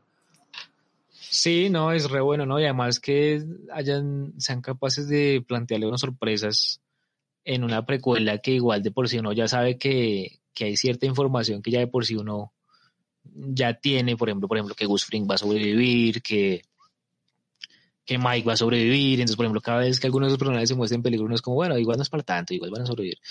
Eh, pero entonces que nos plantee, digamos, sorpresas, claro, las sorpresas vienen del lado de los personajes nuevos o de los personajes tratados menos, bueno, sí, de los personajes nuevos, pero igual, eh, sí, no, como que soy, soy, soy, soy muy fan de, de todo eso, pero bueno, también me gusta mucho como eh, el hecho de que justo hoy estaba escuchando la canción que suena cuando muestran a Howard y su, y su esposa en esa, en esa escena mañanera matutina de, del, capítulo donde justamente muere, ¿no? Que me parece que, que es, hay capítulos que podrían funcionar como películas en sí mismas, ¿no? Y uno de esos es este, ¿no? Que arranca como con, con una, una canción así toda yacera de los 50 y tal, y, y, está Howard ahí sí, preparándole un café de una manera muy escrupulosa a su esposa, pero por la frialdad de ella, que incluso eh, cambia, lo, lo reembasa en otro lado, a pesar de que Howard se ha esforzado mucho por crear una vaina ahí con la espumita y tal.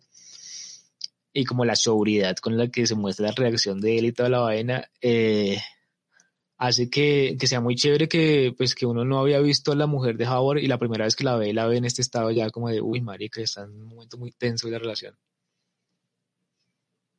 Sí, no, no, total. Y, y, y, pues es, es, curioso que arranque así y que termine con una canción tan, tan lúgubre como es el La Mente de Howard, que es el, nombre que le pusieron a la, a la canción de la banda sonora que hace Dave Porter, que es como con ese piano, ese violín. Uy, por eso es que a mí esa escena me, me, me gustó mucho, porque pues justamente empieza de esa manera del capítulo y pues acaba de una manera que uno jamás esperaría que es Howard y y Lalo debajo del super laboratorio en la misma fosa, porque pues, ah, pues fue, un mal, o sea, fue un momento muy de vivienda, ¿no? Estás en el lugar equivocado y pues eso puede pasar en la vida real, por eso es que también hay el tema de la eh, verosimilidad, me parece importante. Sí, ahí es verosímil, me parece que es verosímil, con todo y que le conviene mucho y es muy épico, es verosímil, pero lo de Gus Fring caminando hasta la puerta después de que le explote, no, sí, lo de Héctor Salamanca es como, no, ¿usted, ¿usted ese momento no le parece inverosímil?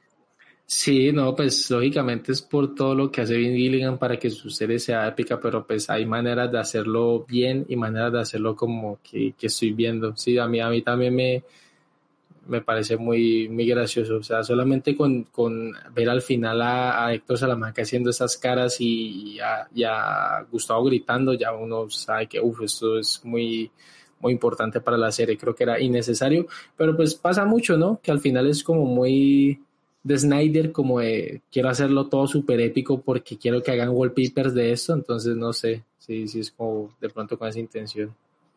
Bueno, yo quería hablar de un man que se llama Michael McKean, que es el man que interpreta a Chop McGill, ¿no?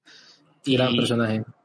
Sí, quería preguntarle a usted qué tal el personaje, porque digamos, por, por mi lado me parecía chévere porque era un man que yo conocía el mundo de la comedia, eh, sobre todo pues en, en, las comedias estas de Christopher Guest, en, los falsos documentales como Best in Show o como eh, sí, Waiting for Goodman o, o la misma This is Spinal Tap.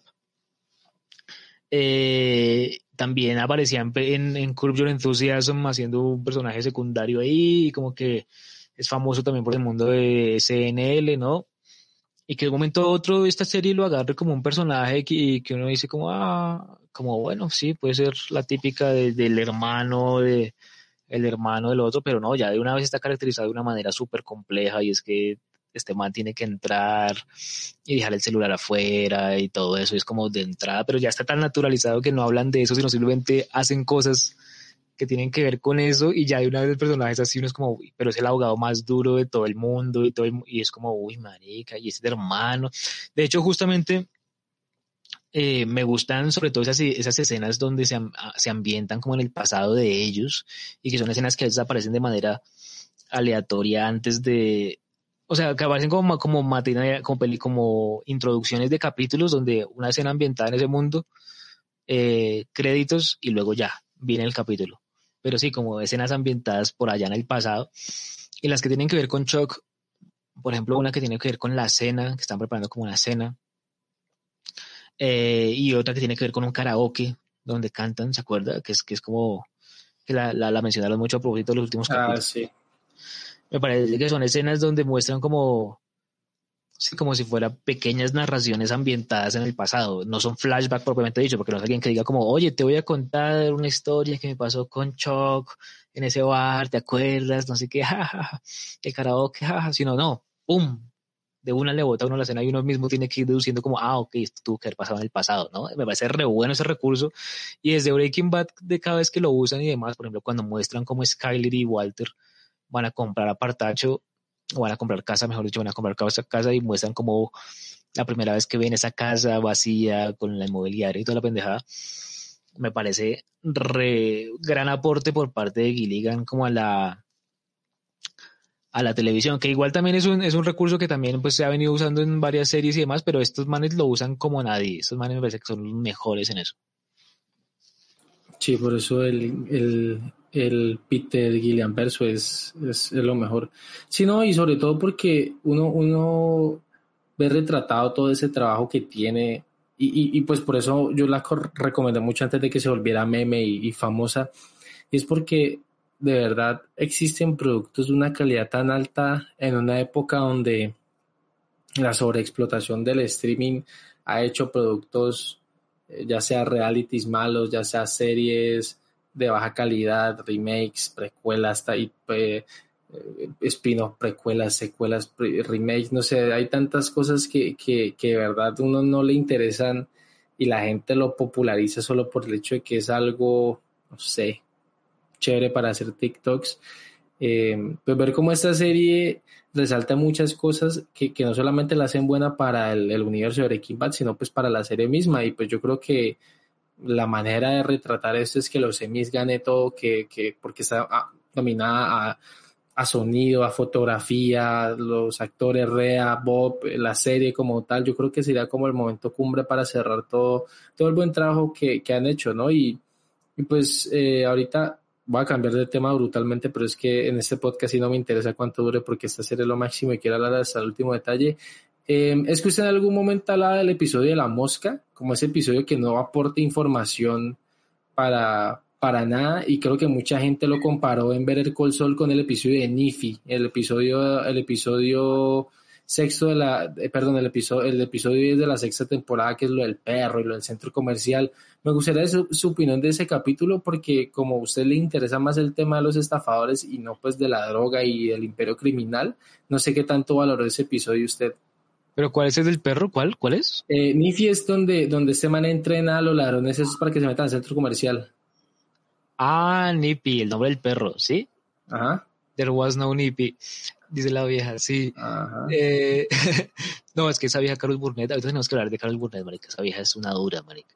Bueno, eh, no, pues a mí, digamos, me parece chévere porque, o sea, digamos, pero igual, para mí, digamos, el, el, la, la, serie acaba cuando, cuando muestran como ese primer, primera vez al man ya caracterizado como Sol Goodman propiamente dicho y con la prostituta y todo eso, con esa elipsis que también parece también súper efectista esa elipsis ahí, porque sí, ya, pero bueno, como quieran. Y, bueno, uno dice listo, listo. Entonces el man se transformó y no sé qué. Y lo que dicen de que el man se pone el, el Bluetooth de una apenas se levanta porque no, no puede lidiar con su dolor.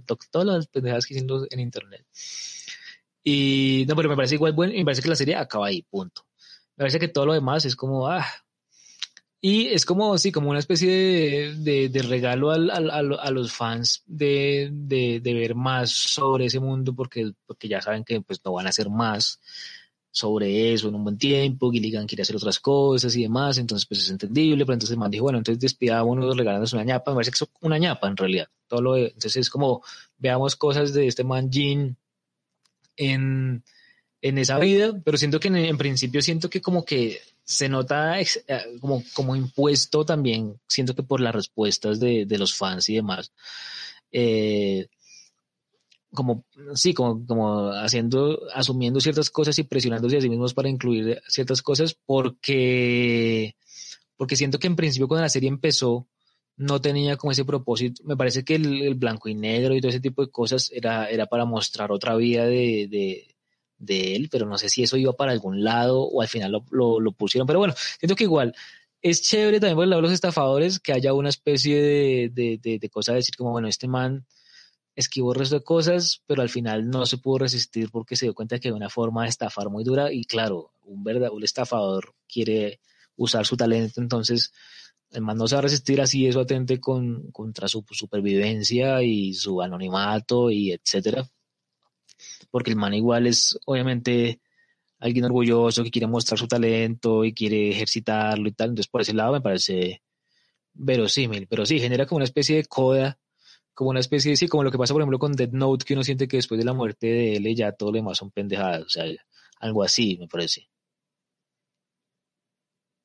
Sí, no, pues de hecho, de hecho mucha gente pues argumenta eso, ¿no? Que, que la serie, la serie acabó con Point and Shoot, mostrando pues a Soul ya, perdón, o sea, como Jimmy ya personificando al Soul de Breaking Bad y, pues, o sea, en, esa parte yo no lo había planteado de, de, esa manera.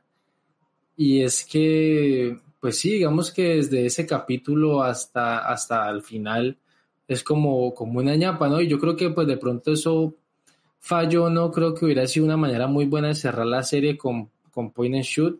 Eh, pues lógicamente, pues eh, de, de, de, teniendo en cuenta de que pues desde, perdón, desde Fun and Games hasta Soul Gone hay momentos muy icónicos como en Waterworks que, que pues tenemos la escena de Kim llorando en el bus que me parece la mejor escena de la serie. Entonces que sí, yo diría que totalmente de acuerdo, yo creo que es más como que Billigan y Gould saben que, que no va a existir nada de este universo por lo pronto y ojalá no, no, no le exista más y que quede solo en esta, en esta trinidad.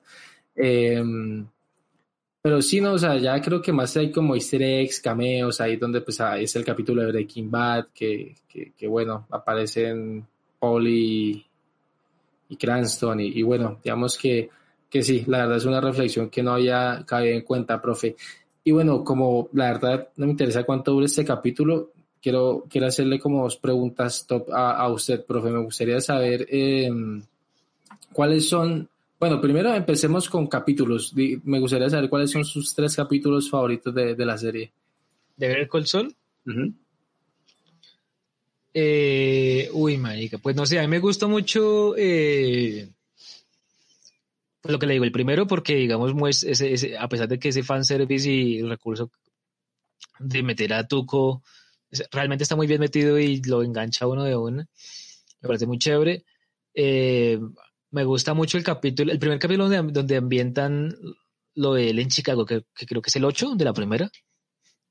Eh, o sea, que la primera vez que muestran el flashback con el amigo estafador. Sí, o sea, ah, Que, me parece que es el capítulo donde la serie revela todas sus intenciones de, ok, esto es de estafadores, ojo, y este vale es un estafador, no es ni un abogado, ni un criminal, ni un man con cáncer que no sé qué, y no, ni es un capo de la mafia, no, no, este man es un man que es inteligente y usa su inteligencia para esto. Sleepy Jimmy. Eh, ¿Cómo es que le, decía Howard? Eh, Hustle, Charlie Hustle, ¿cómo es que le decía? Sí, sí, Charlie Hustle. Tal cual, eso. Entonces me parece que ese, creo que es el octavo. Me parece brutal, manica, brutal. Como que todo, toda esa, esa cosa de estafar, o sea, como que el man, el man vuelva a, porque el man vuelve a Chicago por, por, por alguna razón y ahí es donde se entera después que es por la muerte de Chuck, ¿cierto? Ah, o no, espere, porque el man vuelve a Chicago, si es después de la muerte de Chuck. No, no, yo sí, no sé, creo que es por la muerte de su amigo, no, no mentiras. El ah, no, sí, es la muerte de su amigo, sí, es la muerte de su amigo porque Chuck muere, ¿en qué, en qué temporada muere Chuck? Creo que al final, es que el episodio donde, donde es el, eh, pues el mítico juicio de él, eh, contra Jimmy, creo que es en la, en la cuarta, tercera, no, no, no recuerdo bien la verdad. ah, no, no, sí, es la tercera temporada. La tercera temporada, en el episodio 5, es, es, el, es el juicio entre Jimmy, perdón, sí, entre Jimmy y Chuck. Y creo que el, último es la, el suicidio de, de, Chuck. Creo. Ah, ¿se suicidó? Ah, no, sí, no, no recuerda que él está como en esa. Sí, ah. Entonces, igual a un invitado que diga, ah, ok, ah, no, no, es que yo solo vi tres capítulos, al, pero al azar. Yo pensé que la invitación era eso, a quien, quien había visto tres capítulos al azar. No, mentiras, bueno, van dos y, uy, no sé cuál, Hay uno en el que quien va en el carro y se estrella y es como, uy, no, no sé, es que hay tantos capítulos tan buenos, pero bueno, a ver, uno así que me parezca re, re épico. Bueno, yo metería ahí de pronto el del, el de Lalo metiéndose al sitio ese raro. El de Lalo metiéndose al, al, sitio ese como Western Union y demás, ese capítulo y también la forma como Mike llega donde ese man que está en ese sitio. Y, y que, y que sí, o sea, como que Lalo se está haciendo pasar como por un colaborador o algo así, no sé qué, y que luego tiene que llegar Mike y colgar. Ese, eh, es que contiene momentos muy brutales ese, ese capítulo, entonces yo metería ese. ¿Los suyos cuáles son? Pues de hecho se me acaba de ocurrir un, una idea para hacer video de top capítulos, pero de igual forma como, como yo creo que la gente que llegue hasta este punto del podcast o es demasiado fan de la serie o fan demasiado fan de usted, porque la verdad no creo que alguien se mame tanto tiempo a escuchar a mí solo. Eh, pues voy a dar mi top, igual lo ampliaré en el video porque me parece chévere hacerle como más bien un top homenaje a ver el Sol más de decir una reseña, oh, es la mejor serie del mundo. Eh, pero capítulos que lo personal me hayan gustado mucho, eh, Plan y Ejecución, que es pues, la muerte de Howard que pueden ver en YouTube. Eh, me, parece brutal ese capítulo, la manera en que, pues, no sé, pasa todo es genial y acabar con esa muerte tan inesperada a manos de Lalo es, es algo que es un cliffhanger, pues, bueno, no lo siguiente. Eh, Rock and Hard Place, que es la muerte de Nacho, uff, o sea, ese capítulo de por sí es increíble porque siento que toda la tensión que generan esos hijos de perra en, en, en, saber cómo carajos va a morir Lalo, porque todo el mundo sabe que en algún momento este pobre man se va a morir y que lo ejecuten de esa manera con en una reunión con los Salamanca y, y con Bolsa y, y, Nacho Vargas haciendo, y bueno, en general Michael Manda haciendo su mejor actuación en la serie y quizás en, en su carrera con ese speech donde revela que él fue el culpable de, del derrame de, Don Héctor es, es, algo que yo voy a recordar siempre muy, muy, muy vívidamente en, mi memoria. Y pues yo creería que el, último puesto se lo pueden jugar entre el juicio de Chuck, que pues a mí no me, a mí lo único bueno de ese episodio, o sea, como lo brutal es, es el último speech donde, donde lo hacen ver como, como que por fin logran hacerlo ver como un loco, que pues ese man da un delivery increíble.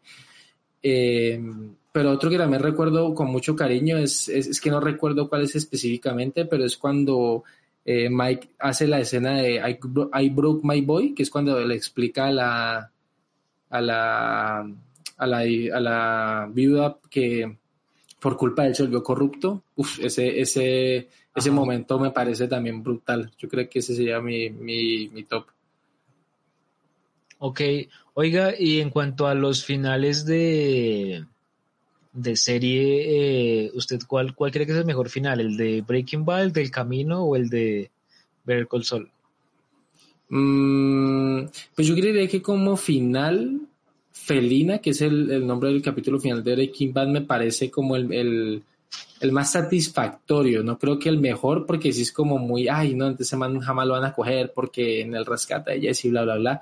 Pero digamos que ejecutado de una manera muy bacana, ¿no? Que pues es como de verdad darle un cierre demasiado épico a una serie que, que pues fue un fenómeno en la televisión, le gusta a la gente no.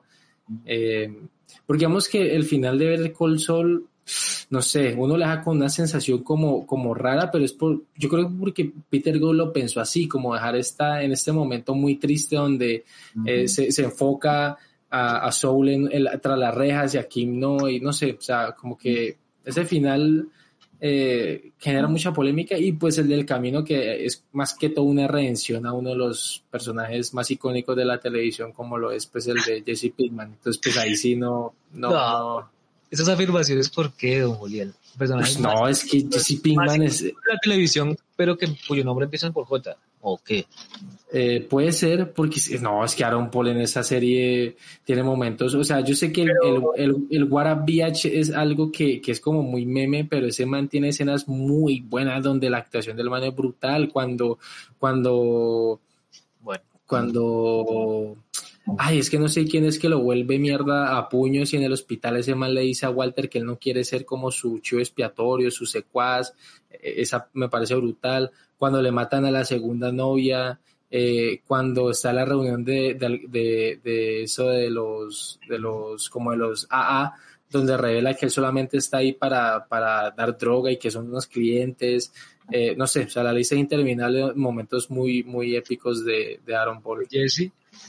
Bueno, sí, pues sí, no sé, supongo sí. Pues a mí digo, digamos que la parte cuando el man tiene como esa relación con Mike me parece chévere, ¿no? Que hay una parte en la que como que Mike lo entreprotege y entrena durante también como la misma temporada, será la misma temporada de, de, de, las piedras y, y la cleptomanía o, es otra temporada? Uf, la verdad no sabría decirlo. Pero bueno, si hay un momento en el que Mike como medio que apadrina a, a Jesse por orden, por orden de Gus Fring o por iniciativa propia, yo me acuerdo.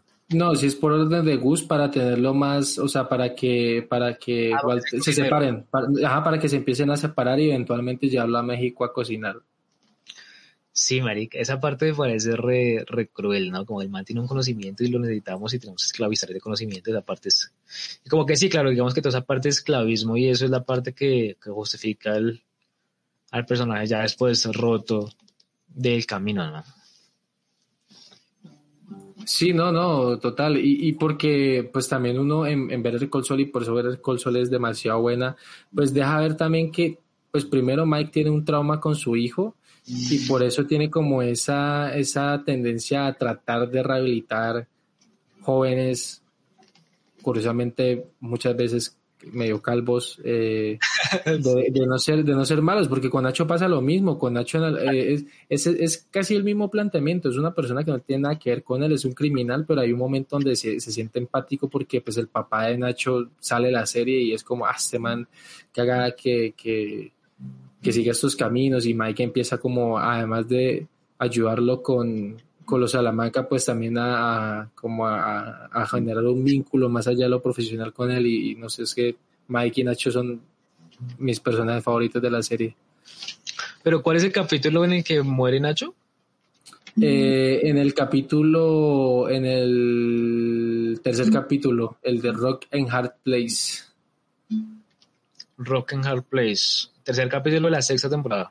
Correcto. ¿Ah, sí? Uf, marica, yo no me acuerdo. Bueno, en fin. Pero entonces eh, yo, yo quería preguntarle a usted eh, lo siguiente y es, ¿será que la gente que no vio Breaking Bad recibe igual la información de, de cuando muestran por primera vez la fachada de los pollos hermanos? Porque es que la muestran de manera toda épica, como así como mostrando por partes y luego es como, ah, uy, están en los pollos hermanos. Es como, no, es súper emocionante ese momento pero ¿cómo lo recibirá la persona que no vio Breaking Bad o necesariamente todo el que vio Better Call Saul viene de Breaking Bad? Yo creo que en este momento sí, porque de hecho de las, de las poquitas personas que, que, que, con las que pude hablar de, de Better Call Saul eh, ha sido porque han visto Breaking Bad antes y, y es que yo creo que es, es, o sea, Better Call Saul se puede disfrutar mucho sin saber del, del, lore de, este Gillian verso, pero pero sería raro, ¿no? Porque de hecho, pues como usted lo comenta, hay escenas donde se muestra de una manera muy épica cosas que ya aparecieron, como pues fue Los Pollos Hermanos, como fue la primera aparición de Don Héctor, pues eh, en, antes del derrame, eh, de, la, de, las, de los momentos como súper cinematográficos que tienen cuando se hace el super laboratorio, o sea, son como cosas que, que, que a priori alguien que no haya visto Breaking Bad es como, ah, sí, está muy bonito, pero pues ya teniendo como en cuenta el trasfondo de, uff, es que este es el super laboratorio y tal. Yo lo que he hecho con gente que llega a este paraíso audiovisual de manera nueva, o sea, que no ha visto nada, es véase ver el Sol, véase Breaking Bad y hace El Camino. Yo creo que esa es la manera que una persona afortunada puede disfrutar todo esto, porque pues ya con, con el final, es que también el problema es, es que ya con ver el, el final de ver el Col Sol, es que, es, que es, increíble, porque pasa lo mismo, porque si uno empieza a ver, ver el Col Sol y la acaba, pues se da cuenta que, que, que, por lo menos Walter White y Jesse se van a morir. Y pasa lo mismo como, como al revés con, con, con Breaking Bad. Uno ve Breaking Bad y sabe que Mike y Gus murieron, y que en Better Call Saul no les va a pasar nada por, por eso mismo. Entonces es, es que está todo tan bien conectado que, que, no, no, o sea, de verdad por eso yo lo digo con, con, con, tanta, con tanto énfasis y es que en la televisión, solamente la televisión, de verdad no creo que, que logren hacer algo así, o sea, que primero es alguna serie demasiado buena y después un spin-off que sea incluso mejor a esa serie.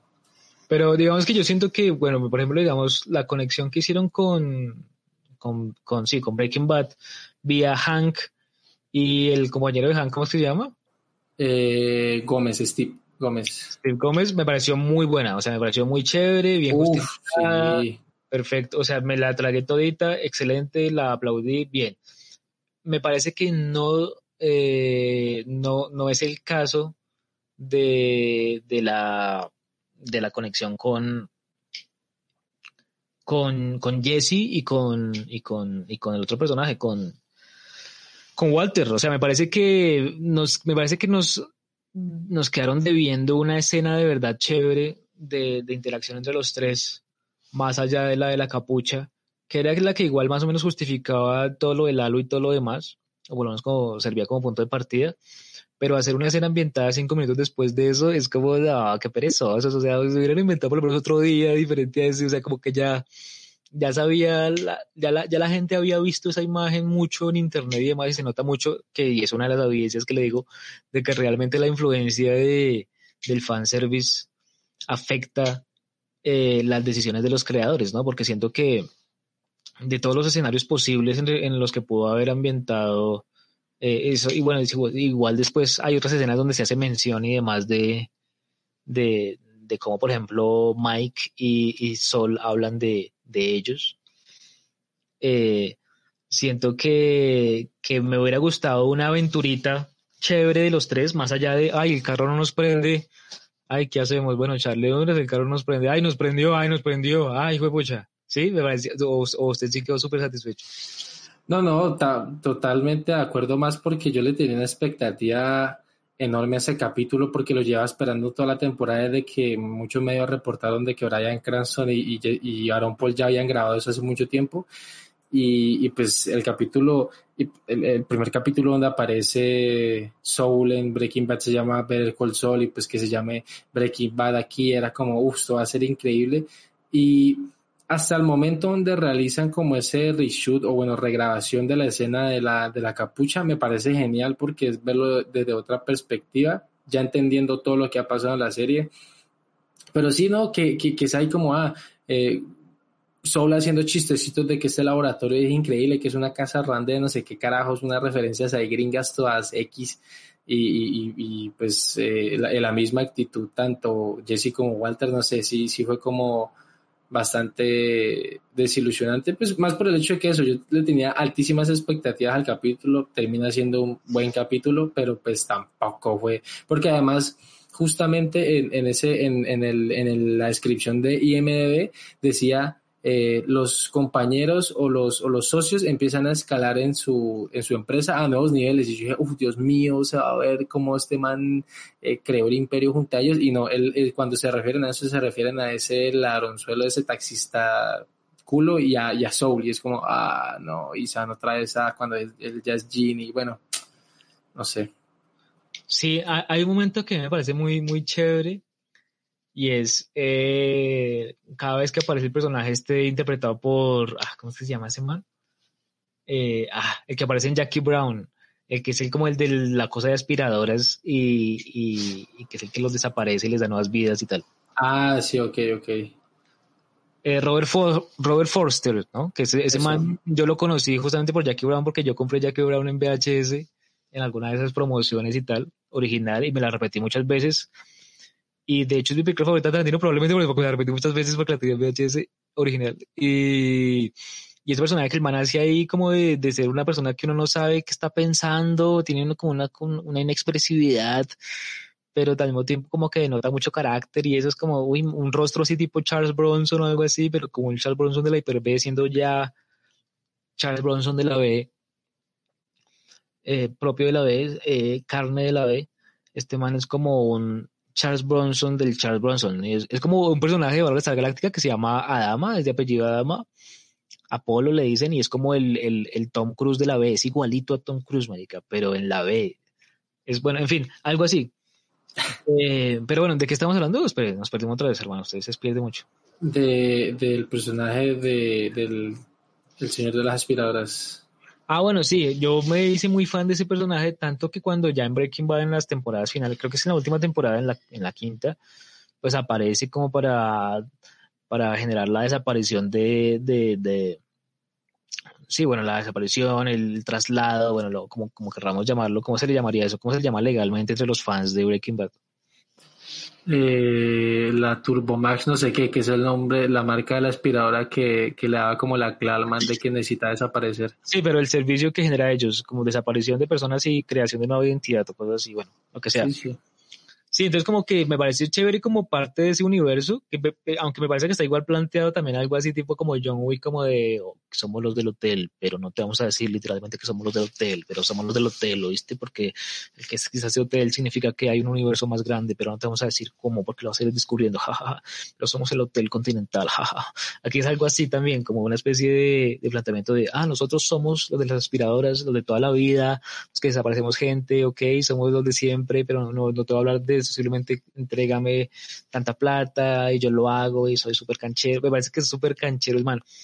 Y el man, digamos que me parece que querría que haya reaparecido el ver el col sol y que sirva para el mismo propósito y que de alguna manera sea justificación de que, de que Sol sea ahora Jin. Eh, como que me parece chévere, y, pero y después cuando, como, siento que cuando el man, cuando anunciaron que el man se murió, pues desafortunadamente, eh, Robert Forster murió, eh, como que uno dice, paila, ya ese personaje murió, ya no lo van a poder usar más en ver el Sol. Y entonces ya siento que cuando Jean va a sacar el celular a decir como, uy, voy a llamar al sitio de, de las aspiradoras, uno dice, algo va a pasar en la trama que va a impedir que haga eso porque es que no se lo pueden permitir porque el man murió, marica. O sea, el man murió y no se puede permitir una escena del man diciendo, sí, aquí aspiradora, no sé qué, bla, haciendo el que no entiende y luego finalmente dice como sí. O sea, que hubiera molado muchísimo una escena final con Robert Forster hablando con Jean. Pero como el man está muerto, como que siento que era más fácil decir como, no, entonces hay que lo agarre la policía. Listo, hay que lo agarre, listo, hay que lo agarre. Que, que pronto plantear una escena de, bueno, ¿qué sucedió con ese negocio? Si eh, el man lo dejó, dejó a un súbdito en caso de que de que juguemos a que no nos importe que murió el man, cómo lo justificaríamos, cosas así, me parece. ¿Usted, usted, usted cómo, cómo ve ese personaje? Pues de, de, hecho, de hecho, entre lo que pude investigar, hay cosas que, que grabaron en, en el camino, en esa, sobre todo pues en las escenas donde donde, el, bueno, la escena donde aparece él, que es cuando Jesse lo va a buscar varias veces, como, como la película se estaba rodando paralelamente a, a, a el Sol, grabaron escenas para, para la serie porque pues por temas de agenda les pareció una bobada volver a rentar todo el sitio para la serie, entonces aprovecharon y grabaron los, los pocos momentos que se ven en cámara de, del man. Es, en, ese, en el mismo, o sea, todo lo que pasa en blanco y negro en, esa tienda es, es, lo mismo que, o sea, el misma eh, eh, como orden de, de, la tienda, la misma ropa del man, es porque, pues, como se estaba rodando el camino, aprovecharon para hacer esas tomas. Ok, ok. Pero bueno, y no sé, ¿qué otros temillas por ahí quiere discutir de la serie? Es que se podría ir por tantas vainas, pero bueno, usted que es el el showrunner de este podcast, cuéntame por dónde la quiere conducir. Pues yo creo que ya, ya para ir dándole cierre, porque yo quería hablar y siento que ha sido una catarsis muy, muy interesante. Eh, y pues como, como usted también es como, eh, como curioso por ciertas escenas, por la música, no sé qué, yo siento que también en, en, una menor medida porque no, no, no, no tengo el, el, el, talento de Davis Cortés, pues eh, como adquirido también ese gusto de ver se, se, eh, escenas eh, sola, solas muchas veces, eso, sueltas, Entonces me gustaría saber de pronto qué, escenas en particular le, le, han parecido o icónicas o que se quedaron pues como para, impregnadas en, su memoria de, una manera como, uff, qué, qué buena escena. Pues, a ver, pues siento que, digamos, la escena de la muerte del amigo ese en, Chicago, en ese callejón así, tal como el paro cardíaco y eso, mientras fingía que, que tenía un paro cardíaco, me parece muy, muy, muy, muy brutal. Eh, me gusta también eh, la escena de, de la muerte de Mike, como en ese, en ese, en ese río. Ah, bueno, de ver el Col Sol o del universo en general. No, no, de ver el Col Sol.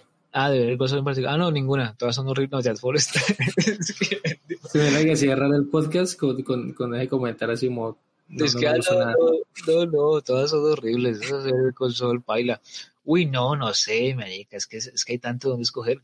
Pues es que, bueno, siento que ya hemos mencionado mucho lo, lo de lo de Lalo, pero digamos que siento que el asedio al, al, sitio cuando van a matar a Lalo y que Nacho Varga le deja la puerta abierta a los manes y que los manes se meten y todo eso, siento que es muy brutal la manera como él sobrevive. Me parece que es como el, uno de los equivalentes de, pues como que siento que pues obviamente conscientemente y pues los van a ser encargados de identificarlo y, y, celebrar cada identificación que hace, pero como que se genera, hay ciertos paralelismos entre Breaking Bad y Ver el Sol, estéticos, temáticos, narrativos, como rimas, bueno, cosas así. Y uno de ellos siento que puede ser, a propósito de que hablábamos de la muerte de los, de, digo, de, sí, la muerte de los gemelos, de los primos, bueno, a manos de Hank, como que la escena así como de hipertiroteo, o una de las escenas emblemáticas de hipertiroteo de, de, ver el col sol como al nivel de esa, podría ser esta, el asedio a la casa donde está, eh, donde está eh, Lalo, y cómo Lalo se defiende así de manera muy, muy capaz, pero obviamente pues sufriendo ciertas heridas, ciertas bajas y, y pues bueno, eh, que uno sabe que cuando digamos hay un enemigo muy peligroso al que se manda a matar y sobrevive es como, uy, se incrementa el peligro porque va a volver para vengarse y no sé qué, que es algo que sí, también que es muy transversal en varios narrativos, pero que acá lo, realmente lo ejecutan de manera eh, muy brutal. Pero siento que ya la definitiva, la que a mí más me gusta y la que incluso me he repetido hasta la saciedad, tiene que ver con... tiene que ver con Mike, es que Mike la rompe, tiene que ver con cómo Mike está en este, en ese estacionamiento y llega esa persona que supuestamente es Trevor, que yo no entiendo si al final es Trevor o no, que mucha gente es como, ay, es que es Trevor el de Grand Theft Auto, yo no sé, usted, usted que es millennial puede de pronto aclararme o centennial. ¿Cómo, la, cómo el man no queda al tipo de una manera toda, toda eficiente y, deja claro que, que, que, él, que él se la sabe todas y, y solamente se va él como, como guardaespaldas de, del otro tipo, ¿no? Sí, el calvito ese que tenía esa camioneta. Toda lámpara, sí, exacto. Uy, no, que ese también genera uno de los mejores chistes de la, de la serie, que es cuando Nacho dice que vos vas a andar en eso, parece un bus escolar de proxenetas o algo así, que, uy, que es muy chistoso como Nacho lo dice. Pero bueno, al fin ese personaje sí es Trevor o qué? Eh, pues, o sea, vuelve a aparecer cuando, cuando, cuando, creo que cuando Sol empieza a, a vender sus servicios, creo que vuelve a hacer una aparición. Sí, es, se vuelve como un investigado, un detective privado. Entonces, no sé, pues en los créditos de la serie no, no, no aparece, o sea, aparece con el nombre del actor, es como persona tal y entre paréntesis el nombre del actor. O sea que no, no quedó como en créditos quién era ese man. Ok, pero a mí me parece un momentazo porque es, es, es, muy, es muy, muy sobrio, muy de, de, profesional. Igual varios momentos con Mike son poderosos, pero también digamos que me gustaría rescatar, y aquí va a ser una trampa como bonus track, eh, el, digamos, los momentos que, que son como metacinematográficos y es todo lo, la parte audiovisual que hace Sol Goodman con ese equipo de, de realizadores salidos como entre la universidad y el realizador independiente, el realizador medio medio barato, el del bautismo, y no sé qué, el de BBC, y como el man lo usa para hacer audiovisual que de alguna manera soporta sus estafas, ¿no? Y que este equipo, este club lo, lo usa, lo usa todo el tiempo, y yo incluso le preguntaría a usted, ahí metiendo una meta pregunta dentro de la pregunta, ¿cuál sería el top 3 de mejores audiovisuales hechos por Sol Goodman y compañía de realizadores audiovisuales? Eh, mm, es complejo, es complejo. Pues yo creo que todo, todo lo que forman para, para que termine en Soul rescatando a alguien de, de ese billboard, o sea, como para que el man quede bien, yo creo que esa es como, como mi favorita, la verdad.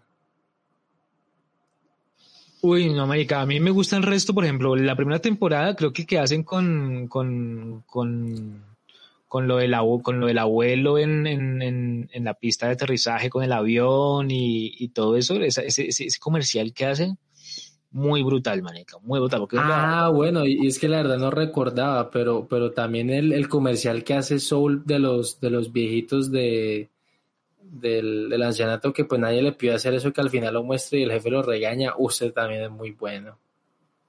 Sí, no, y, que, por ejemplo, lo que hace contra Kevin, el, el, el, man, el man de Mesa Verde, de, de hacer esa, esa especie de, de, montaje de gente quejándose del papá y no sé qué, bla, bla. Eh, y como de alguna manera alterando y parodiando el, el propio, el propio eh, formato corporativo de Mesa Verde me parece muy brutal, marica. Y, mostrar, y tener el valor de mostrárselo al man en la cara, marica. Y, en una reunión, o sea, que es re descarado. Es que ese personaje es muy descarado, marica. Y, obviamente en particular lo recordó, y esto va a ser una donación que vamos a hacer al podcast, y es que me lo recordó y porque a mí me pasó algo similar cuando yo trabajaba en Funda Lectura por allá en el año, no sé, póngale 2008 o así, 2009 eh, y era que, no, 2009, era que yo hice un documental que de pronto, no sé si super se ha pillado, pero pues se puede dejar el enlace por ahí, que se llama Letras Menores. Está en mi canal de YouTube. Y es un documental sobre los escritores y los promotores de lectura aquí en Bogotá. ¿Usted lo pilló? No, no, la verdad no, no he tenido el placer. Muy mal, Julián. Muy mal. Muy, muy mal. Bueno, en fin. Bueno, es un documental ahí sobre eso, pero entonces ese, ese documental, pues obviamente yo lo hice en el contexto pues de, de la asignatura documental, en, cuando estaba estudiando cine nacional, y como que había un ejercicio que tocaba hacer que era realmente me pareció muy valioso que lo pusieran a hacer, que era como un seguimiento de personaje. Entonces uno tenía que hacer un seguimiento de personaje y entregar como producto con eso. Yo pensaba hacer un seguimiento de, de un man que me parecía que era muy similar a, a, a, Juan Roa Sierra, el man que mató a Jorge Luis Gaitán en el 48, supuestamente, bueno, sí, supuestamente no, sí lo hizo. Eh, o bueno, supuestamente sí. Pero como que yo no tenía cámara en esa época y como que el man que me prestaba la cámara me dijo, ah, no, si va a ser grabar por allá en el centro, yo no se le presto la cámara, eso es peligroso, no sé qué. Entonces yo me quedé sin, sin eso, entonces me tengo que cambiar el tema y decirle, no, más bien lo voy a hacer sobre un amigo un amigo que, con el que trabajo en las bibliotecas y demás, y no sé qué, y que con el que trabajo en Funda Lectura, entonces programamos ahí como unas jornadas de grabación, yo a veces igual iba como al barrio de él y a la casa de él, me quedaba en la casa de él, pendejeábamos y frecuentábamos los círculos literarios de esa zona del sur de Bogotá. Y, y luego había como una reunión de Funda Lectura, que era un sitio donde trabajábamos ambos, y en esa reunión pagaban, y como que a mí se me ocurrió que sería chévere que, que el man, que el man vota, ah, no, yo estaba grabando el man mientras cobraba el cheque, y lo estaba grabando el man mientras salía y el man salió y lo que hizo fue que arrugó el cheque y lo botó a la basura en cámara. Y bueno, luego después yo corté y obviamente el man volvió y lo recogió. Pero sucedió que el man lo terminaron tumbando. O sea, el man, el man cobró su plata, no sé qué, y luego después ya cuando llegó a, su, llegó a la casa, el man vivía como en Bosa, que es un barrio re peligroso, me cuenta como Siloé o algo así. Es un barrio re peligroso y, y, el man lo robaron y le robaron la plata. Entonces como que después en el documental el man se queda en cámara de que le robaron la plata y cuenta toda la historia. Y claro, eso es lo que yo quería contar, que el man, o sea, como que había tenido la suerte de registrar la maldición del man de que por hacer un chiste estúpido, eh, lo habían robado y entonces, pues en, en, el documental se muestra que el man hizo eso, pero se explica igual, pero igual yo mostré el documental en Funda Lectura y esa gente realmente me cogió en la mala por supuestamente mostrar un, un, un producto en el que alguien arrugaba el cheque y lo botaba a la basura. o sea, esa gente realmente, tiene que ver esa esa gente realmente me, me odió por eso siempre y yo no sé por qué no me echaron, pues como que me mantuvieron ahí, pero obviamente nunca sentí ni pasó nada, pero siempre, pero pues, siempre me dio por fue como este man, que es carajo.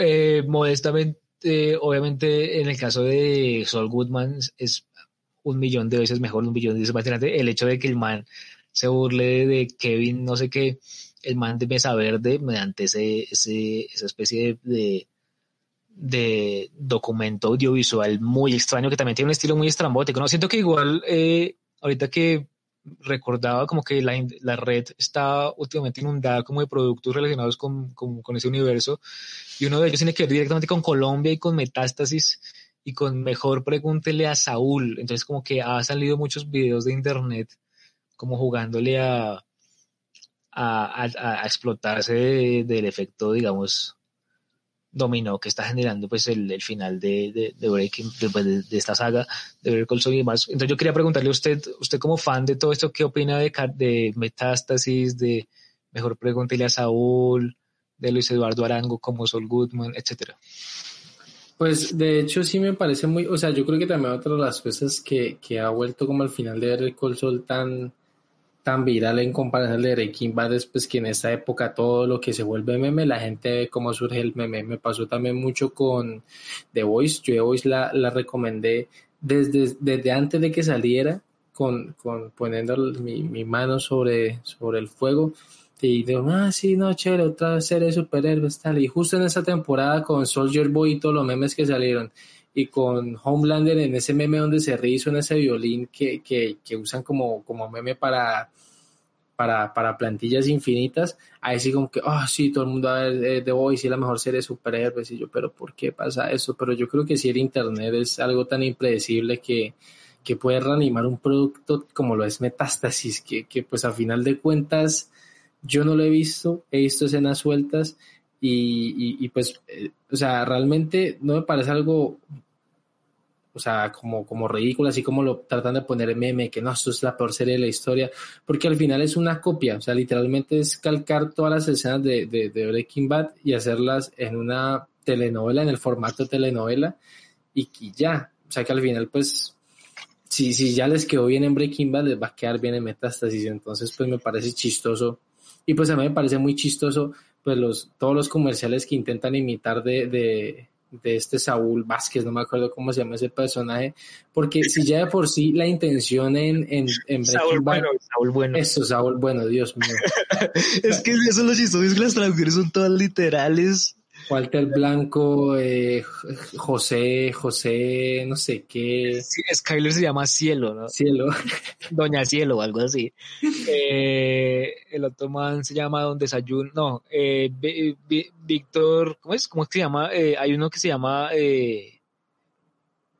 este man Gus Fring se llama Gustavo algo, pero es como Gustavo Fernández. Ahí, sí como que no les, ahí sí como que simplemente pusieron cualquier apellido que estaba por ahí a la mano. En el caso de Jesse Pinkman, es como Miguel Rosas o algo así. José Rosas es. José, José Rosas es como, no. Sí, es muy chistoso. Y, y pues, o sea. Henry, ¿no? Claro. Sí. Y pues me parece muy chistoso que si de por sí la intención de, de, de los comerciales de, de, de, Soul en Breaking Bad era pues ver como se van haciendo unas cosas recutres pero retramadoras aquí en Metástasis es, es, re feo, es una porquería, pero o sea, ya no es una porquería de cutre, sino una porquería de, uy, no, yo qué, qué, qué, está pasando. Pudieron hacer bien lo de hacerlo cutre, o sea, lo hicieron horrible, simplemente. Extremadamente bien, o sea, fue lo cutre, lo cutre, sí. Uy, sí, médica, es horrible. No, y además que siento que si se revela, digamos, un, un, un talento y como una especie de ambición audiovisual por parte de del personaje de Saul Goodman, ¿no? Porque, digamos, por ejemplo, él se la pasa viendo películas clásicas con Kim cuando conviven.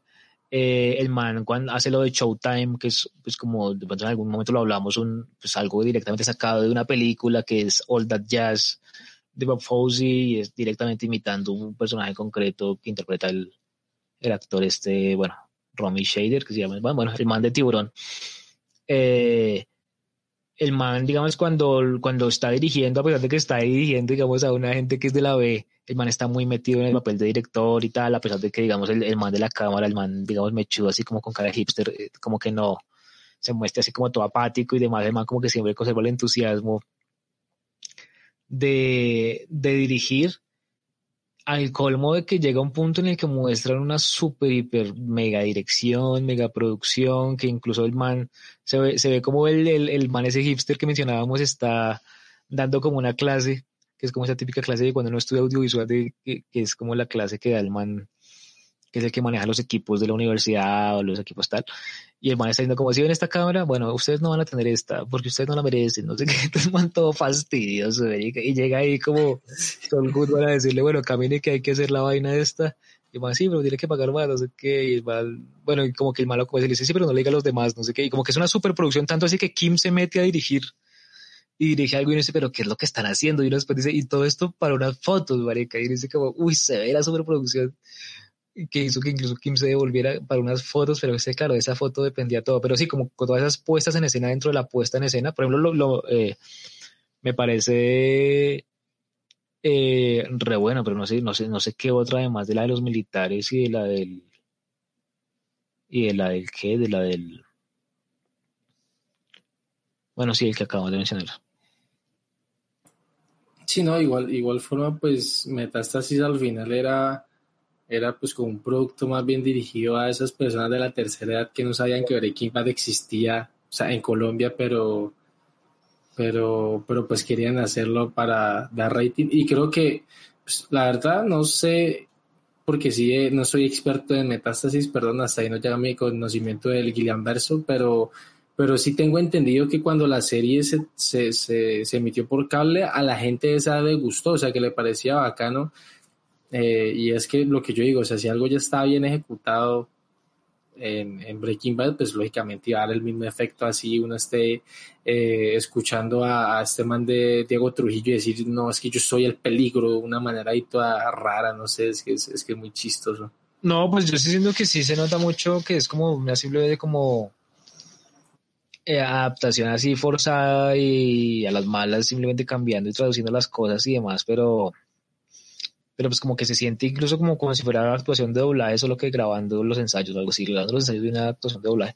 Porque, porque por ejemplo, digamos, lo que más se ve malo, malo, malo es eh, la actuación de, de, o sea, Luis Eduardo Arango haciendo de, de Saul Goodman es lo que creo que peor se ve, a pesar de que el man parece que es muy buen actor y en varias novelas y películas lo ha hecho muy bien pero siento que en esta realmente el man como que trata de hacer el chistosito, el jajaja, y se nota como que está siguiendo la indicación del director que le dice, bueno, meta un chiste cada tanto, o no sé qué, o se lo escribí, pero en realidad esa chispa que tiene Odenkirk realmente es muy difícil de, de emular, ¿no? Y como que siento que el hecho de que Odenkirk sea alguien que tenga pasado en el mundo de la comedia y que tenga, digamos, tanta tan, o sea, que sea, digamos, tan, tan bueno improvisando y metiendo un chiste aquí, metiendo un remate allí, que incluso, pues, lo que yo le decía en algún momento de pronto eh, a usted o a otro Julián de, de, su categoría, que había eh, participado en la primera temporada o en la segunda de Curb Your Enthusiasm también, igual que, igual que, que Michael McKean. Eh, había participado en un episodio haciendo como de una especie de actor porno que contaba una historia o sea, estaba como una especie de, de, de, de, fiesta ahí con Larry David y otros, así como sí, de esos yuppies que, que, se que invitan a cenar a, otros yuppies y ya como una dinner party y como que el man en medio de eso contaba una anécdota toda sospechosa, así toda, toda delirante el mal, pero uff, pero re bien contada el hijo madre Bobo que lo hace re bien. Claro, uno, uno, uno después cuando lo ve en Breaking Bad, uno dice, claro, es que realmente entre el abogado, marrullero, el estafador, el comediante, el bufón, no hay, no hay mucha distancia y pues es, estratégico que hayan escogido eh, un comediante para interpretar a, este personaje.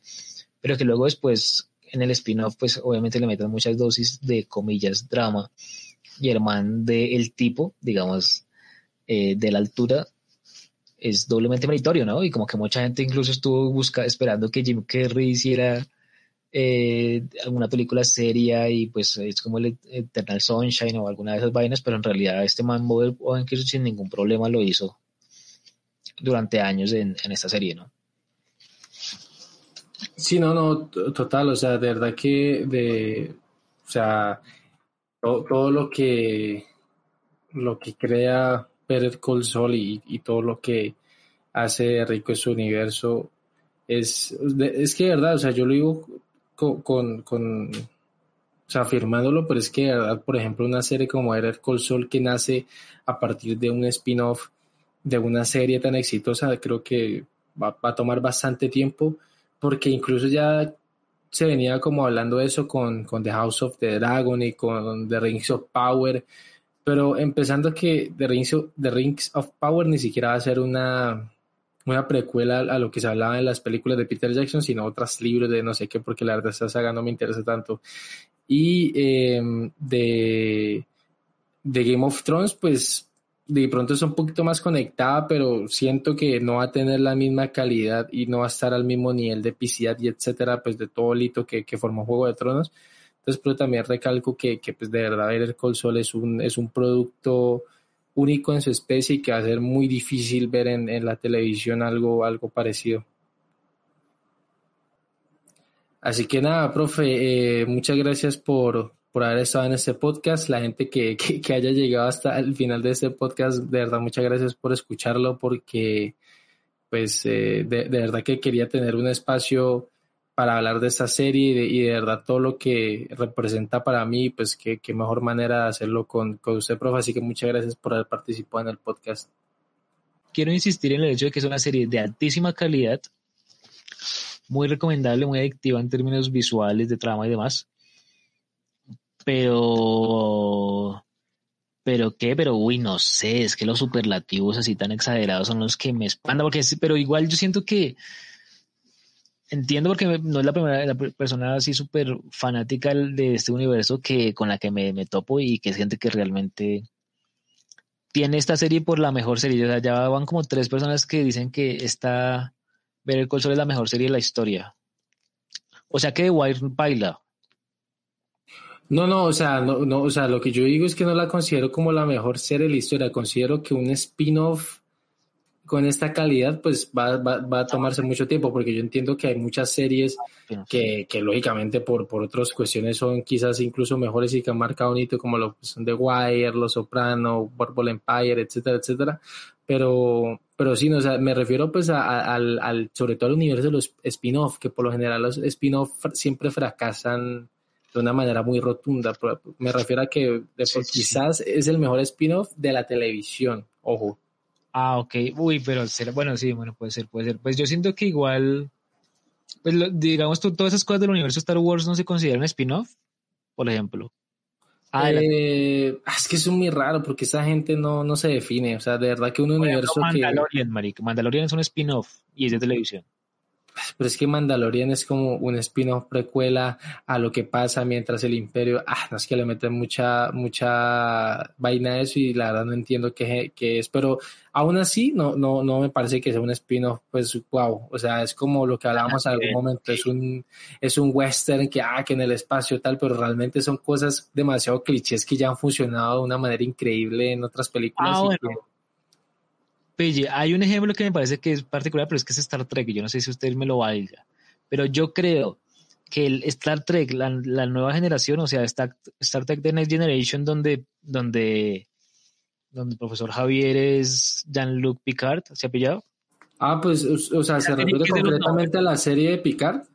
Sí, eh, no, me refiero a la serie de hombres que es Star Trek The Next Generation, no, la, no Picard, ah, okay. la serie de Amazon, sino la varonil, la de los noventas eh, la de Hombres Hombres. Esta serie es un spin-off, claro, de, de, Star Trek, la original sesentera de Gene, no sé qué, bueno, sí, de, bueno, sí, de, de ese man. Y realmente Star Trek, la nueva generación, eh, me parece que es una cosa brutalísima. Obviamente es otro tipo de televisión, es una televisión más episódica y demás.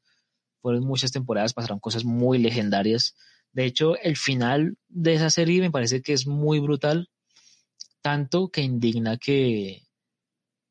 O sea, yo no, yo no he querido ver Picard, usted me contará qué tal, pero para mí es que para mí el final de, de Next Generation fue demasiado épico como para, o sea, fue tan épico que ocurrió simultáneamente en tres épocas porque tienen que ver con viajes en el tiempo y con taquiones y con cosas así muy brutales. Y, y, es muy épico como para que después digan, ah, pero ahora vamos a contar otra historia más por allá, 80 años después. Y es como, no, ya dejen los productos en paz. Pero bueno, ¿qué tal es Picard? ¿Tú se la pilló? Pues la verdad me vi los dos primeros episodios y pues como la verdad no he visto mucho este universo, no, no la dejé más por, por desconocimiento que por que por la calidad de la serie, porque de verdad me, me, parecía visualmente muy buena. Y pues no, este man de Sir Patrick Stewart es, es un gran actor y... Sí, esa serie es muy buena. Y, de verdad que, o sea, me dio más curiosidad por él, pero la, la dejé, pero pues he escuchado que es buena, no, no que es... Bueno, realmente, realmente es muy buena. Realmente es muy, es increíble, hermano es increíble. No, pues por ejemplo, digamos, hay un man que se llama Ronald D. Moore, que el man está detrás de como showrunners de, de esa serie y de, de Valor Star Galáctica y ahorita está detrás de otra serie ahí como de Apple TV, pero no me acuerdo cómo se llama, cuando recuerdo un man ahí que sabe mucho de ciencia ficción. Y, este man, D. Moore, pues obviamente, digamos, el hecho de que el man haya hecho Galáctica es algo, pues digamos que en, términos de hoja de vida de, dentro del mundo de la ciencia ficción es algo pues muy importante y pues tener la credencial de haber hecho Star Trek también es algo muy importante, pero realmente, digamos, hay de los mejores guiones de la historia de la televisión, así como en listados y eso, hay varias veces aparece Star Trek, manica, y varias veces aparece cosas de, Star Trek. Eh, la, la, nueva la nueva generación y es que eh, pues lo que digo digamos como que el universo Star Trek no solamente genera por ejemplo, digamos, spin-off y luego después todas las demás series como, como de, sí, como de, como ahorita, por ejemplo, que hay, hay una Netflix que se llama Star Trek, no sé qué, Infinito, algo así, bueno, no me acuerdo cómo se llama, pero hay una vaina así como toda, como de ya de sobreexplotar el producto, pero me parece que, digamos, el primer spin-off que se podría considerar, o spin-off de, de, de, Star Trek era Star Trek, eh, la nueva generación, que también, digamos, dio lugar a películas, dio lugar a, a muchas cosas donde se combinaban personajes de una saga y de otra, cosa que digamos después termina pasando también con X-Men y demás. Pero siento que eh, lo, más relevante es el hecho de que crea como una especie de formato de serie de ciencia ficción que luego hoy en día permite que haya émulos y que haya incluso otras ficciones que se nutran de ese formato creado por Star Trek. Por ejemplo, eh, Black Mirror. Hay un capítulo donde este man, justamente Jesse Plemons, es como una especie de diseñador de, de, videojuegos y el man tiene como una especie de realidad virtual, donde el man es el capitán de una nave de esas y eso es como puro Star Trek eh, de arriba abajo. Y hay una serie incluso entera de que se llama The Orville, ¿no? Que, que es de este man, eh, eh, ¿cómo se llama? Este man, el, de padre de familia, Seth MacFarlane. Se ha pillado The Orville. No, no, sé, sé quién es Eddie, me he visto padre de familia y los Cleveland, pero no, no. Bueno, él tiene una serie que se llama The Orville, que es como una especie de, de rip-off, que es otro concepto también ahí sospechoso de Star Trek, literal. O sea, es como una, una flota así en un mundo donde pues existen los viajes espaciales así muy veloces y, hay como capitanes y, y, el, el, el, capitán de la flota es él y aparece Charlie Theron incluso es como la esposa del man. Sí, no, realmente es, es hacer Star Trek. Pues que uno, digamos, ha visto medio algo del Star Trek gracias a J.J. Abrams, pero pues son como algunos elementos que toman ahí como para armar un largometraje eficiente, pero, pero pues obviamente la, la mitología de Star Trek es, más amplia y demás, y siento que sí, o sea, digamos que yo, obviamente ya para no alargar más el cuento, porque sé que todo el mundo tiene que dormir y demás, pero es, es como el hecho de que lo que le digo, ¿no? Quiero insistir en esto muy en buena onda, obviamente, y respetando la opinión de todos, pero quiero insistir en que pues, la prensa nos, hace, nos obliga a hablar en, términos de frases tremendistas como la mejor de la historia. Y yo digo, bueno, no sé, es que el que esté diciendo eso tiene derecho a decir la serie que más me gusta de la historia, pero ya decir la mejor serie de la historia implica que ha visto toda la serie, o que por ejemplo digamos el hecho de decir que no se va a repetir un hito así en términos de la televisión eh, invita a pensar en términos de qué se está hablando como hito, en términos de la conectividad, en términos de del tratamiento de un género, de una calidad, bueno, de una, pero bueno, sí, es una discusión ahí que podemos tener horas y años y años, y siento que por suerte existe tanto esta nueva generación como ver el Sol, que igual la amo, y que todos podemos ver y disfrutar.